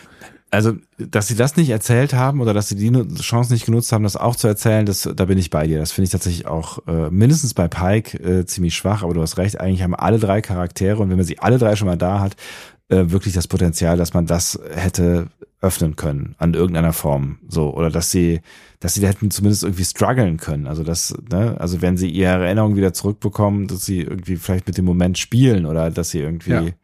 Genau. ja, zumindest belastet sind oder vielleicht wieder rauslaufen wollen oder sie eine auf oder weiß ich nicht, hätte man ja vieles machen können, ja. Das stimmt, das ist, äh, das ist auf jeden Fall eine vertane, vert, vert, vertane Chance, vertane Chance. Ja, und ich habe die ganze Zeit darauf gewartet, dass sie das erzählen, weil, Ja. weil wir gerade genau diese drei Figuren hier haben und sie Ja. sogar noch daran, sie, sie hindern ja, das Drehbuch hindert Ortegas sogar noch daran, mitzugehen, weil Ortegas hätte es als einzige nicht gehabt. Ja, genau. So. Ne, die, die muss nichts vergessen irgendwie. Zumindest ist uns das bis jetzt nicht erzählt worden. Naja, so. Ja, schade, vertane Chance, auf jeden Fall. Das hätte der, der Folge vielleicht auch noch eine ganz andere Deepness geben können. Pike und Benga bereiten sich auf jeden Fall jetzt darauf vor, in den Palast einzudringen, um ihre Erinnerung wiederzuerlangen und das Klingeln in den Ohren setzt auch wieder ein. Äh, wir gehen nochmal kurz auf die Enterprise. Ähm, Spock und Ortegas sind völlig desorientiert, Gedächtnisverlust, sie erkennen sich ja gegenseitig nicht mehr. Wo bin ich? Wer bist du? Was auch immer, äh, tschüss. Genau. So. Äh, Ortegas fühlt Wut auf Spock, kann sich aber nicht erinnern, warum. Ähm, Spocks Pflaster funktioniert auch nicht mehr, weil er nicht mehr lesen kann. Da habe ich mich auch gefragt, warum ist das denn kein Basic? Also die können Symbole erkennen, ähm, die können noch ein Schiff fliegen, Ja. aber die können nicht mehr lesen. Ja, ja, und äh, ne, das Erste, was, was die halt unten auf dem Planeten machen, ist ein Totem lesen. Ne? Also nur weil es eine Ja. Symbolschrift ist, ist ja auch eine Schrift so. Also das finde ich, hat sich voll widersprochen. Ja, das war irgendwie komisch. Ähm, Ortegas flüchtet in den Turbolift und bittet das Computersystem, sie nach Hause zu bringen. Ähm, das macht der Computer dann auch. Äh, wenn wir schon kein Data da haben, dann muss der Computer das halt hier machen. Ja. Ähm, und äh, der Enterprise-Computer beleuchtet dann Wandpaneele, um Ortegas in ihr Quartier zu führen. Und währenddessen laufen alle anderen verwirrt durch die Gänge und können überhaupt nichts mehr. Mhm. Ähm, erinnert, hat mich ein bisschen an Riker in Encounter at Farpoint erinnert. Der wurde auch von dem Computer ähm, so zum Holodeck und zu Data im Endeffekt geführt. Echt? Weil, als er Data gesucht hat. Das hat der Computer ihn quasi immer wieder äh, gezeigt, wo er langgehen muss, Ah. damit er zum Holodeck kommt. Okay. Naja, Ortegas erreicht ihr Quartier ähm, und in dem Moment prallen Asteroiden auf die Schilde der Enterprise und es knallt ziemlich heftig. Mhm. Ähm, die Angst setzt ein, hat Ja. Luke ja gesagt. Ja. Ne? Es kommt Angst oder, oder Zack hat's gesagt. Ähm, Ortegas fleht, dass irgendwer das stoppen soll. So. Ähm, Pike und Mbenga überwinden im, Pla im Palast ihre Desorientierung, greifen die Wachen vor dem Palast an. Mbenga wird verletzt, aber Pike gibt ihm ein Gewehr und sagt ihm, er soll die Wachen so lange wie möglich ablenken, während er ins Innere geht, um ihre Erinnerungen zu finden. So. Ortegas ist verwirrt, bittet das Computersystem um Hilfe. Sie wird daran erinnert, dass sie das Schiff fliegt und kehrt dann entschlossen zur Brücke zurück. I'm Erika Ortegas and I fly this ship. Okay, cool. Schön, ja. Ähm, Pike konfrontiert Nguyen im äh, Thronsaal, fordert die Kiste mit ihren Erinnerungen und nach einem kurzen Feuergefecht entwaffnet Pike dann auch ähm, Zack, High Lord Zacharias, Mhm. wirft ihn zu Boden. Ähm, Zack behauptet noch, dass es keine Kiste gäbe. Ähm, ich habe mich gefragt, warum der übrigens völlig allein ist. Also warum sind da keine Wachen? Ja, weiß ich auch nicht. Die waren alle draußen wahrscheinlich, äh, nachdem sie da angegriffen worden sind oder so. Und warum verlieren Pike und Mbenga nicht ihre Erinnerungen, als das Klingeln da vorher einsetzt? irgendwie. Danach passiert, sind die vielleicht kurz, wissen nicht, wie sie dahin gekommen sind, aber sie wissen noch genau, warum sie dahin wollten. Ja, stimmt, ja. Hm. Ich Naja. habe mich vielmehr in der, in der Szene gefragt, warum ist ähm, äh, Pike so wahnsinnig brutal? Das kommt ja danach noch. Warte mal. Jetzt ist, äh, Ortegas fliegt jetzt erstmal die Enterprise geschickt durch dieses Achso, ja, es ist so klein gehackter am Ende, ja. Durch so einen großen Asteroiden. Ja, Und dann findet Pike erstmal eine Kiste mit Starfleet-Ausrüstung. richtig, ja, ja, ja. Und erkennt, dass darin keine Erinnerungen, sondern Werkzeuge sind. Irgendwelche, ja. Und äh, Zack erklärt dann, ja, äh, die Palastkalar behalten ihre Erinnerungen, weil der Palast aus einem Erz besteht, das sie vor der Strahlung schützt. Die Strahlung kommt nämlich von dem Asteroiden, der vor tausend Jahren auf diesem Planeten gefallen ist. Ähm, und dann setzt auch dieser Erinnerungsding wieder ein und Pike schlägt äh, Kim und schlägt ihn und schlägt ihn und sagt ihm, er soll irgendwie denen Hilfe geben und ähm, Kim reagiert aber nicht und Pike schlägt immer weiter und wird immer aggressiver. Aber das war, da- also da, da setzt seine Erinnerung noch nicht ein, ne, to be fair. Genau. Ja. Mhm. Genau. Und dann setzt die Erinnerung ein. Pike erkennt Kim. Äh, äh, Zack. Ja. Kim. Wer ist Kim? Ist kein- Zack. So. Whatever. Und ähm, verspricht dann auch, ihn nach Hause zu bringen. Er sagt aber dann den spannenden Satz. Regel 7 verändert die Menschen nicht. Er zeigt, wie sie wirklich sind. So. Wenn das war, wie Pike wirklich ist, der Pike, der sonst immer seine Partys macht und eine Schürze trägt, Mhm. dann ist Pike schon in, im Inneren ein sehr brutaler Typ. Also ein Banger sowieso, aber Pike auch. Ja, es ist halt so die Frage, ähm, ob er das jetzt gerade genau. Ich habe das auch zuerst so verstanden, dass er das auf diese Situation ähm, bezieht, ne, und dann auf äh, auch auf seine seine Handlungen, ne. Ähm, ist halt die Frage, ob er das nur gerade auf diesen Moment ähm, bezieht. Ja, aber ist doch völlig egal. Also ich glaube, ich glaube noch nicht mal, dass er das überhaupt auf diesen Moment bezieht. Aber Ja. wenn er das so sagt, dann müssen wir es ja ernst nehmen, oder? Ja, ja, auf jeden Fall, klar, ja. Ich hätte jetzt nur, ne, also das, was man zu seiner Ausrede jetzt noch irgendwie sagen kann, ist, dass dieses, äh, diese, diese, diese Strahlung ja offensichtlich, du hast ja eben schon ein paar Mal gesagt, ja auch ähm, zu Angst führt, ja, und dass er Angst führt zu Panik und dass er irgendwie gerade dann in sich in die Enge getrieben sieht und ne, äh, Zack präsentiert ihm quasi, dass es keine Lösung gibt und er deswegen ausrastet, so, oder halt in Panik gerät. Also das könnte man ihm im Zweifel noch zugute halten. Ähm, aber trotzdem ist es eine, eine also trotzdem ist es eine, am Ende eine krasse Szene. Ähm, ja, die, also die schwer zu erklären ist und mit dem Satz, äh, ne, man, der Planet zeigt, was, was in all den Menschen steckt, ist natürlich schwierig, weil eigentlich möchte ich nicht, dass das in Pike steckt. Ja. Ja, aber das äh, müssen wir jetzt äh, so anerkennen, ne? Mhm. dass Pike, dass, dass das in Pike steckt. Dass Pike auch ein brutaler Folterer sein kann.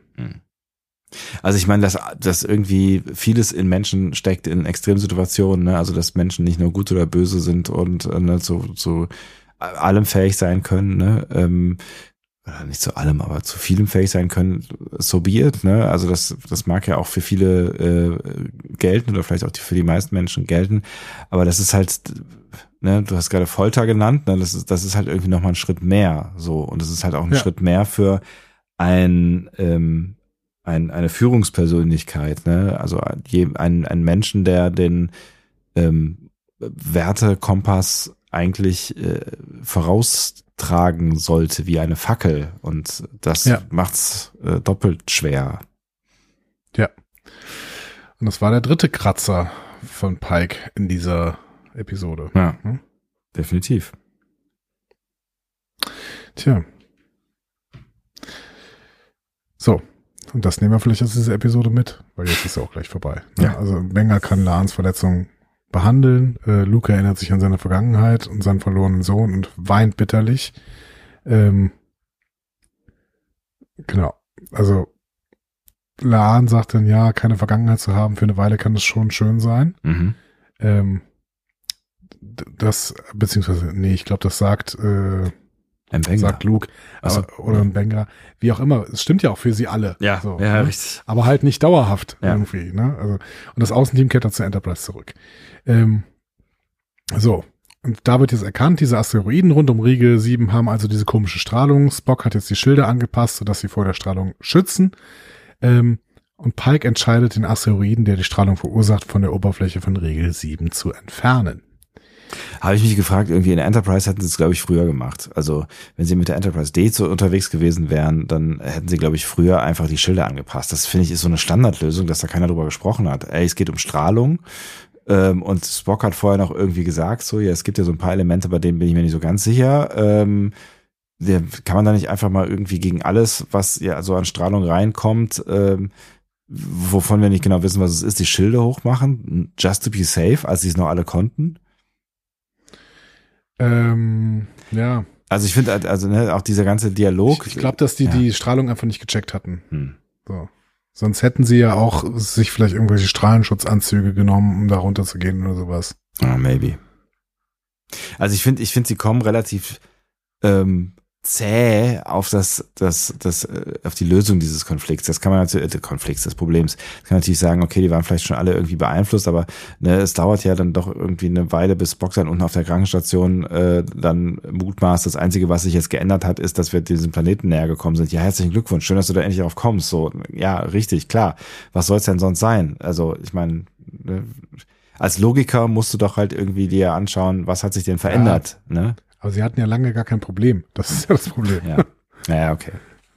Ja, ja. aber ich meine zäh, da müssen wir gleich vielleicht mal im, äh, im Fazit über diese Folge drüber reden. Ja. So, ähm, also, was hier aber noch wichtig ist, ne, Pike trifft jetzt diese Entscheidung, den Asteroiden ähm, von der Oberfläche des Planeten zurück zum Trümmerfeld im Orbit zu entfernen. Ja. So, ne?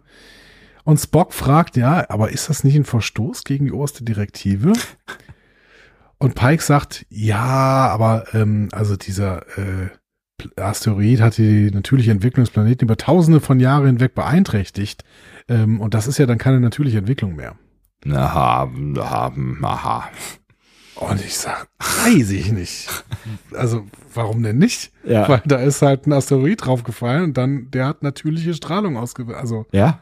Also ich meine, ne, wenn, wenn man die, die Asteroiden, die auf die Erde gefallen wären und äh, das Leben ausgelöscht hätte, rückgängig machen würden, dann würden halt hier noch Dinosaurier rumlaufen, so, ne? Wahrscheinlich. Oder also, zumindest das ist eine These. Ja. Ne? Ähm, Ob das jetzt besser oder schlechter wäre? Whatever so, aber ja. ne, ähm, vielleicht hätten wir uns auf jeden Fall nicht entwickelt. Ja.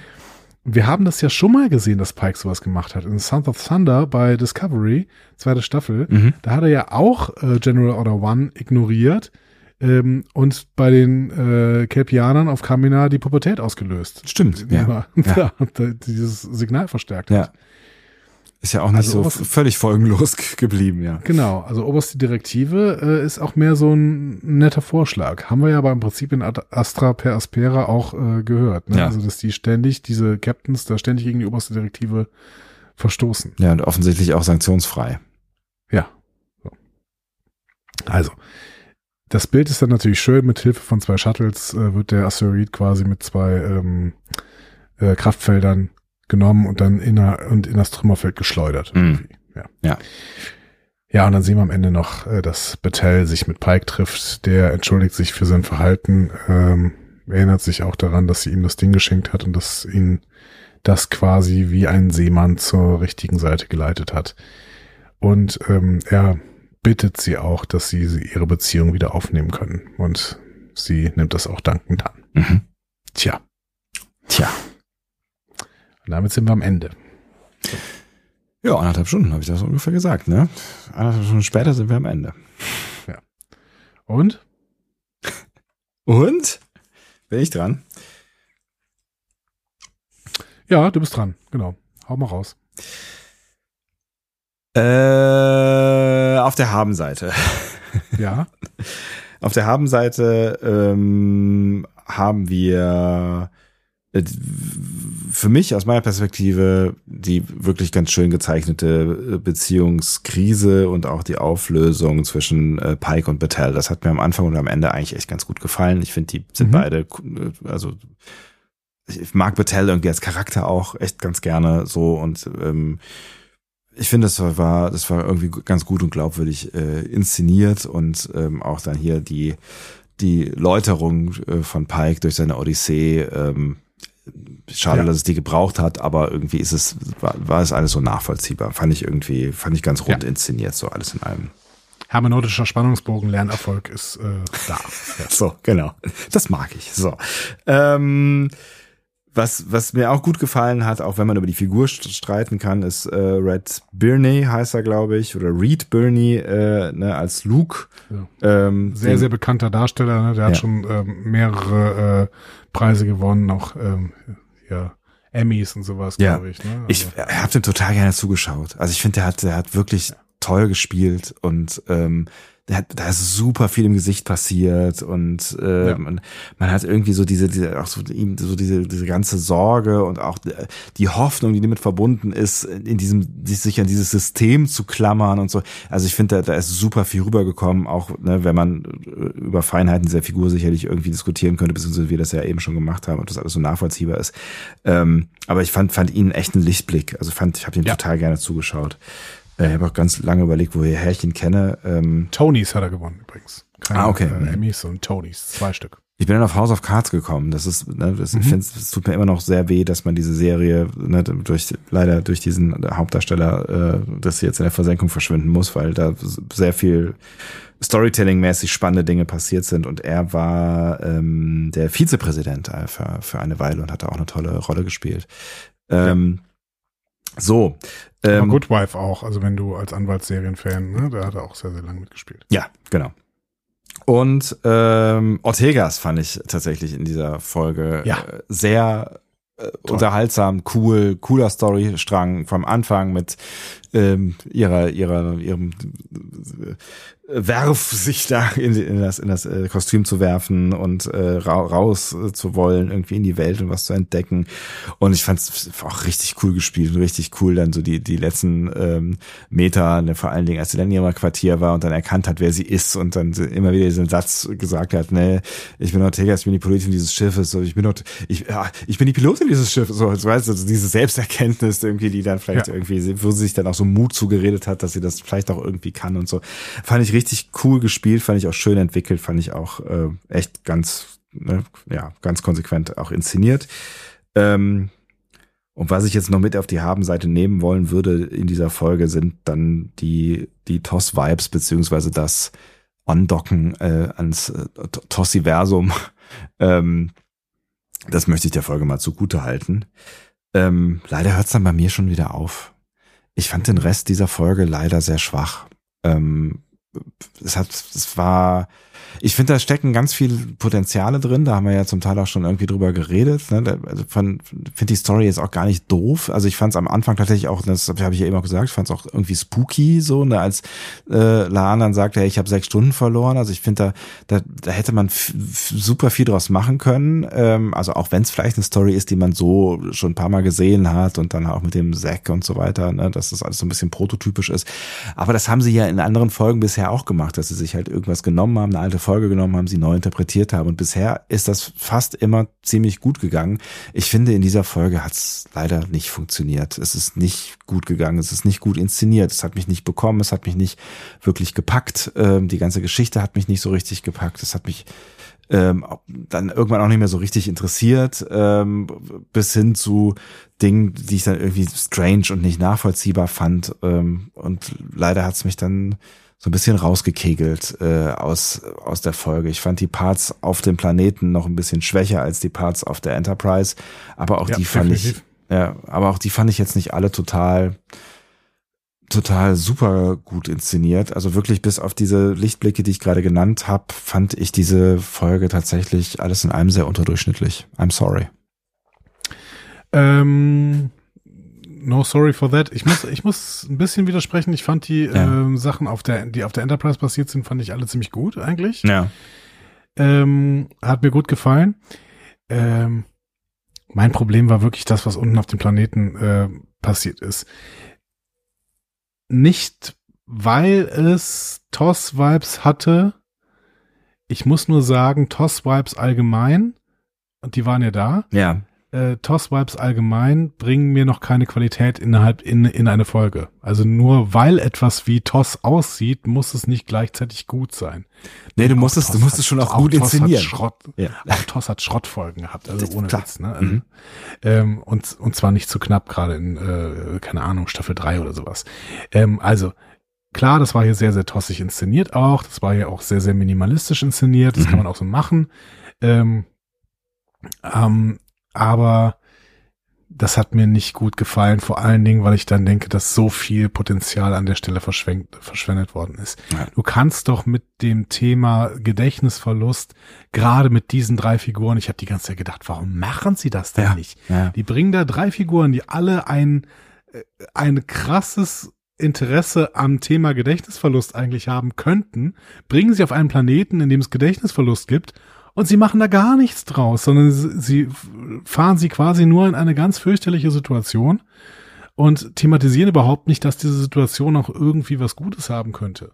Ja, es hätte, es hätte wirklich so viel drinstecken können. Ne? Also es hätte so viel, also es hätte ja an sich schon ähm, so viel Tiefe produzieren können und ähm, als hätten sie gemerkt, dass sie gerade nicht genug Tiefe oder nicht genug Spannung, also das hätte ja, das hätte ja mega viel Spannung erzeugen können, so ein innerer Konflikt, ne? Ähm, ja. Als, als hätten sie gemerkt, dass sie nicht genug Spannung äh, haben, mussten sie dann noch irgendwie Laan verletzen, damit es noch um irgendwas geht. Also ich finde, das war so ein, das war echt so ein, so ein, so ein so ein hilfloser Versuch, irgendwie da noch ein bisschen Spannung reinzubringen, der aber auch leider irgendwie nicht so funktioniert hat. Und ich habe mich auch gefragt, warum habt ihr es dann nicht, also das, da geht ja auch Zeit drauf. Also warum habt ihr denn nicht die Zeit genutzt, um hier Charakterentwicklung zu betreiben oder also äh, es ist mir völlig, also auch völlig unschlüssig. Ja.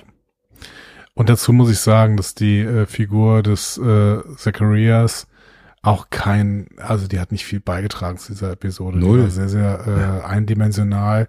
Mir ist überhaupt nicht klar geworden, warum der äh, denn so eine so eine Rache hat, weil im Endeffekt, äh, das war ja ein Satz, Pike sagt ja, äh, wir dachten, du wärst tot. Ja. Äh, ja, und jetzt muss ich euch aber zeigen, wie ihr jetzt einfach untergeht und keine Revolution anzündet oder sowas.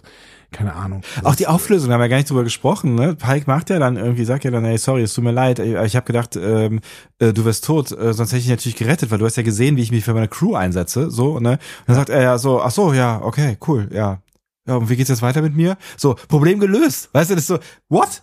ja, das, aber das hat er ja schon vorher erzählt. Das ja. hat er im Prinzip ja schon vorher erzählt. Ja. Und danach wirkt's plötzlich. Ja. Also die Figur war komisch. Ja. Ähm, und hat, hat nicht so richtig ähm, gewirkt. Also alles, was da unten passiert, fand ich auch sehr, sehr unterdurchschnittlich. Ähm, oben nicht so. Ähm, ich mochte äh, Spock mit seinen One-Linern. Ich mochte äh, Ortegas sehr, sehr gerne in dieser Folge. Ich finde auch, dass die gut gespielt hat. Ja. Die, ähm, Melissa Nevia. Ja. Ähm, und ähm, konnte jetzt auch endlich mal ein bisschen mehr spielen. Mhm. Die Verzweiflung, die sie da plötzlich spielt, dass sie gerade überhaupt nicht mehr klarkommt. Und ja. dann aber äh, diesen Schwenk hin zur ähm, ja, zum, zum Egoismus oder ach, zum Egoismus, Quatsch. Also zum Selbstbewusstsein. Ja, so. Ähm, das fand ich, fand ich super. Ja, also das hat auch. mir gut, das hat mir gut gefallen. Mhm. Ähm, genau, und deswegen kommt was, ja, sehr, sehr durchschnittliches. Und für, ja, du hast aber recht, für Strange New Worlds unterdurchschnittliches raus. Äh, insgesamt war das für mich eine sehr, sehr durchschnittliche Episode. Ja. ja. Was natürlich, ne, klar, es fällt natürlich nochmal doppelt ab, nachdem wir jetzt halt irgendwie ähm, auch stark verwöhnt worden sind, ne, durch genau. äh, Strange New Worlds. Also es waren ja fast ausschließlich wirklich äh, gute bis herausragende Episoden, äh, jetzt auch nicht zuletzt, ne, also haben, haben wir ja wirklich tolle, tolle Folgen gesehen, so, ne, vielleicht mit, mit leichten Minuspunkten jetzt noch in der ersten Folge dieser zweiten Staffel, aber auch das, also die gucke ich mir lieber nochmal an als die hier, ganz ehrlich. Ja, aber ich meine, auch hier muss ich wieder sagen, ist es nicht schön, dass ähm, die sowas hier versuchen? Also, dass sie, dass sie, dass sie uns mal wirklich versuchen, eine klassische TOS-Episode zu liefern, ähm, ja, also die auch ein ganz nettes nettes Problem im Prinzip beschreiben und äh, ein nettes Setting bieten. Absolut. Und ich will da jetzt auch gar nicht total drauf rumhaten. Ähm, ich ich frage mich halt nur, was passiert ist. Also ich finde da, ne, also die, dieses ganze, das hat alles so viel Potenzial. Also das die Story halt mit dem Gedächtnisverlust, auch hier deine Homer-Analogie. Ich habe gedacht, da kommt noch mal irgendwas hier mit äh, der Odyssee und so weiter. Ich meine, das hätte, da hättest du ja auch noch mehr irgendwie auf die Kacke hauen können. Das hättest du ja noch viel mehr, viel deeper machen können. Aber irgendwie, also vielleicht wollen sie auch nicht so deep machen, vielleicht wollen sie so ein bisschen auf der, auf, auch auf der Action-Ebene halten, so, aber ähm, weiß ich nicht, es, es, es fühlt sich unentschlossen an. Es fühlt sich in keine Richtung irgendwie so richtig konsequent an, weil es war ja auch keine Actionfolge. Ähm, also wenn sie, wenn sie uns was irgendwie mitgeben wollen, dann irgendwie, ich habe irgendwie das Gefühl, ne, also Idee war gut, Gedanken waren äh, irgendwie gut, St Storyline war vielleicht auch nicht die schlechteste, vielleicht liegt es am Ende wirklich hier an der Umsetzung. Ja. Ja, ja. Also auch deine Story natürlich. Ne? Ich finde die Storyline, Ja. die hatte ein Problem. Also Ja. du, du hättest da einfach mehr draus machen können und das hat irgendwie jeder gesehen. Äh, und sie haben irgendwie vielleicht, vielleicht hatten sie auch sowas geschrieben, aber dann hat es ihnen aufgefallen, dass das irgendwie nicht mehr so richtig klappt. Ja. Nicht. Naja. Naja. Naja. Aber vielleicht, Also, genau. vielleicht geht's ja nächste Woche anders weiter mit der Folge Charades. Ja, nächste Mhm. Woche ist äh, Euphemismus, heute quasi. Heute, genau, Ja. stimmt, oh Gott, ja. Äh, genau. Also ihr werdet relativ schnell von uns eine Besprechung der Folge Charades hören, Mhm. denn ähm, ich bin jetzt gerade aus dem Urlaub zurück, aber Sebastian fährt bald wieder. Das heißt, wir müssen äh, relativ schnell diese Zeit nutzen, in der wir gerade mal beide hier sind und äh, relativ schnell die Folge Charades besprechen. Das heißt, hört diese Folge schnell. Ja. Habt ihr aber ja gerade schon gemacht. Das Habt ihr gemeint, sonst wärt ihr nicht hier. Aber das heißt, euer Handlungsauftrag ist jetzt, wenn ihr in euch fühlt, uns was mitzugeben für das Feedback, dann macht das bitte sofort, ja, sofort, weil Richtig. sonst ist zu spät. Also wenn ihr, nee, jetzt, nee, ja. Also ihr könnt von mir aus noch zu Ende, nee, Quatsch, hört nicht zu Ende. Macht jetzt Feedback. Genau. Und wir drücken jetzt auf, keinen, auf keine Tasten mehr, weil wir äh, dann ja alte Quellen äh, aufrufen könnten. Ja, wir updaten Ähm, uns bei Gelegenheit mal. Genau. Genau, Twitter ist tot, deswegen äh, sind wir jetzt äh, auf allen anderen Plattformen. Ja.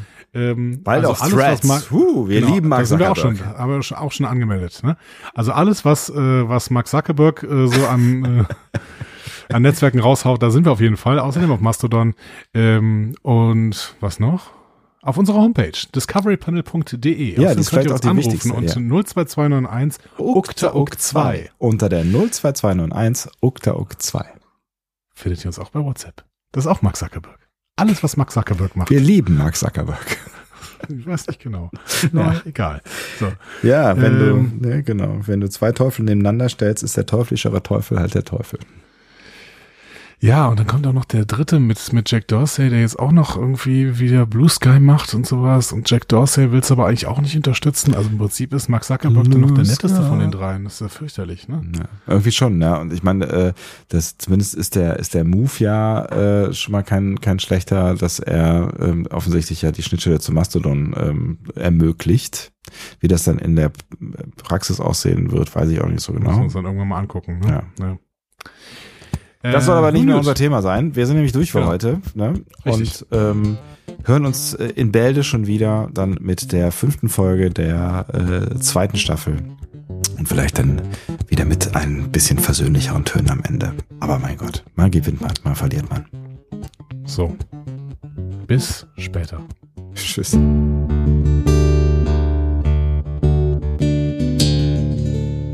Mehr Star Trek Podcasts findet ihr auf discoverypanel.de. Discovery Panel. Discover Star Trek.